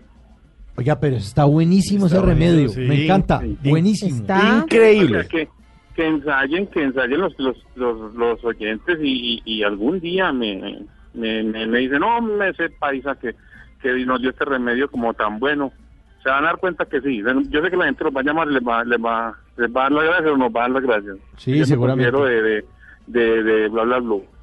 Pues seguramente. No, pero seguramente. buenísimo. Venga, buenísimo. Además me gusta porque es comprobado, porque pues uno Sí, encuentra claro. muchos tips, pero realmente recomendarlo pues no puede ser tan irresponsable uno de no haberlo probado y en el caso suyo sí. está su propio eh, testimonio más el de su compañero, entonces yo Sí, creo que funciona. como el dicho, algo tiene el agua de que la bendicen. Sí, señora, es verdad. Y, y es natural. Y naturalito, sí. Además la avena es muy buena, ¿no? Sí, la Y- avena la- y es, es y- y buena. lo sí. que le quede de avena se lo pone en la cara con miel para que no le salgan granitos. ¿Ah, sí? Sí. Eso. Ese sí es un tatatip. Y, y la avena es tan buena que, que, que hasta para rebajar. Sí, sí, es buenísimo. Claro, Bajar para de bajar peso. de peso. Eso limpia las venas. Sí, total. Oiga, total. eso, eso está buenísimo. Además, también hay mucha gente que de pronto se toma la avenita por la noche, ¿no? Sí. La deja ahí Es reposando. que es con agua. llenadora. Ah, oye, de pronto uno no puede tener la naranja y, y se lo puede tomar en agua. Con, en agua, solito.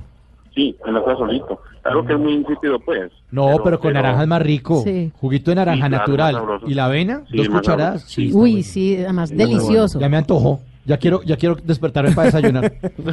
Oiga, Wilson, le, le queremos agradecer muchísimo su llamada. Nos alegra mucho que le acompañemos sus turnos. Eh, y ojalá que eh, estemos en el momento para, para cuando usted se pensione dentro de 12 años que este programa siga al aire. Nos llama, nos Nos llama. llama, sí. Sí, la conseguí. Y le queremos dedicar una Los he llamado canción. muchas veces. Los he llamado muchas veces. Ajá. Y no he podido, pero bueno, ya, mire, ya hoy tuvo la oportunidad. Ah, listo, ya somos amigos, ya, ya, ya nos volvimos clientes. Sí, Dios los bendiga, muy amables. Muchas gracias, Wilson. Y le queremos dedicar una canción de parte de Bla Bla Blue. Eh, el único azúcar que usted puede pasarse. El de Bla Bla Blue, el de Fey. Azúcar amargo. Chao. Algo quieres esconder que no sé qué es y ya me hace daño. Por favor, no pongas entre tú y yo dudas que por hoy puedan separarnos. Contéstame, aunque duela, dime por qué no te brillan igual que ayer las pupilas cuando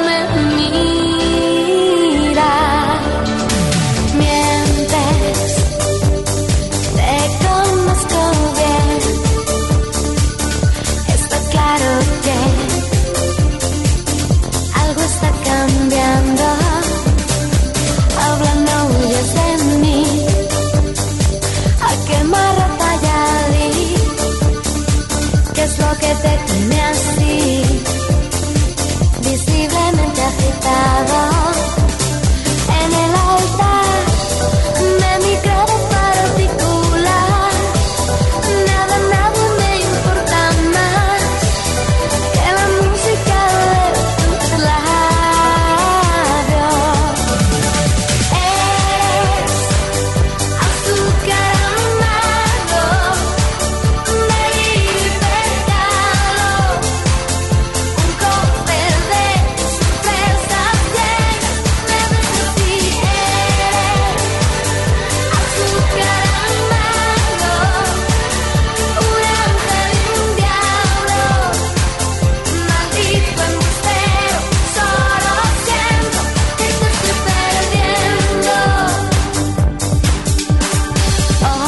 amarga la, la piña, no solamente Uy. el azúcar amargo, sino la, la piña viral. en Ese redes sociales. reto, ex- ese reto que como comiendo mandarina, ¿no? ¿Vieron? Que Sí, se partía sí. la piña y se empezaba como los casquitos, de, de cada ojito salía un casquito. Yo les voy a contar, yo intenté y no pude. Bueno, estamos hablando, para los que no nos entiendan, un video viral de una, una persona que subió una piña, pues, o sea, un video de una piña a la que le metían la uña y sacaban los ojitos. Como Sí, si era- usted estuviera comiendo guanábana. Lo vendieron como la nueva forma de comer, Comer piña, piña. Pero entonces no lo vendían como la nueva forma, sino a qué edad te enteraste que así se come la piña. Si quiere así lo enterrando, enterrándole el dedo y sacando como partecitas. Cuando la verdad es que usted pela la piña y la parte en rodajas y mucho en cuadritos Claro. y le quita lo de la mitad que es el corazón. Corazón. Pero dicen que no, que no había necesidad ni de pelar la piña, sino partirle un pedacito de adelante y dejarle solo la parte de atrás donde está la hojita, el casquito, la coronita y empezar a cada, a cada ojito como cada si fuera una- un, un gajo de mandarina. Sí. Y, se- y en el video Se ve súper- se veía facilito. Fácil. Y entonces después muchos otros videos mostraron una piña normal y mostraron que no era tan fácil. Y después un video que sí pudo hacerlo realmente como era el Sí. inicial, explicó que era que la había puesto a cocinar, casi con Nah. una olla a presión, y ahí ya salía fácil. Y otro señor decía que tenía que estar extremadamente madura como para poderlo hacer Pero y tener una uña de de chico águila. sí. Ese- pero me parece a mí que es uno de esos engaños que salen por internet, la Sí. gente se los cree y más de uno está pensando que nunca ha pelado la piña como es. Sí, no, o sea, todavía vamos a seguir comiendo piña como es. Normal. Rodajita. Sí, en tajadita. Ay, mamá, más rico que quiera. con tenedorcito comerse una Lo piña. máximo al desayuno. ¿Ustedes han visto que hay personas que le ponen sal a la piña? Sí, sí. A mí no me gusta, pero yo he visto mucha gente que le pone sal a la piña. Sí, que es que porque le sabe mejor. Sí, a mí me encanta ¿Pero la qué, piña como el mango? dulcecita.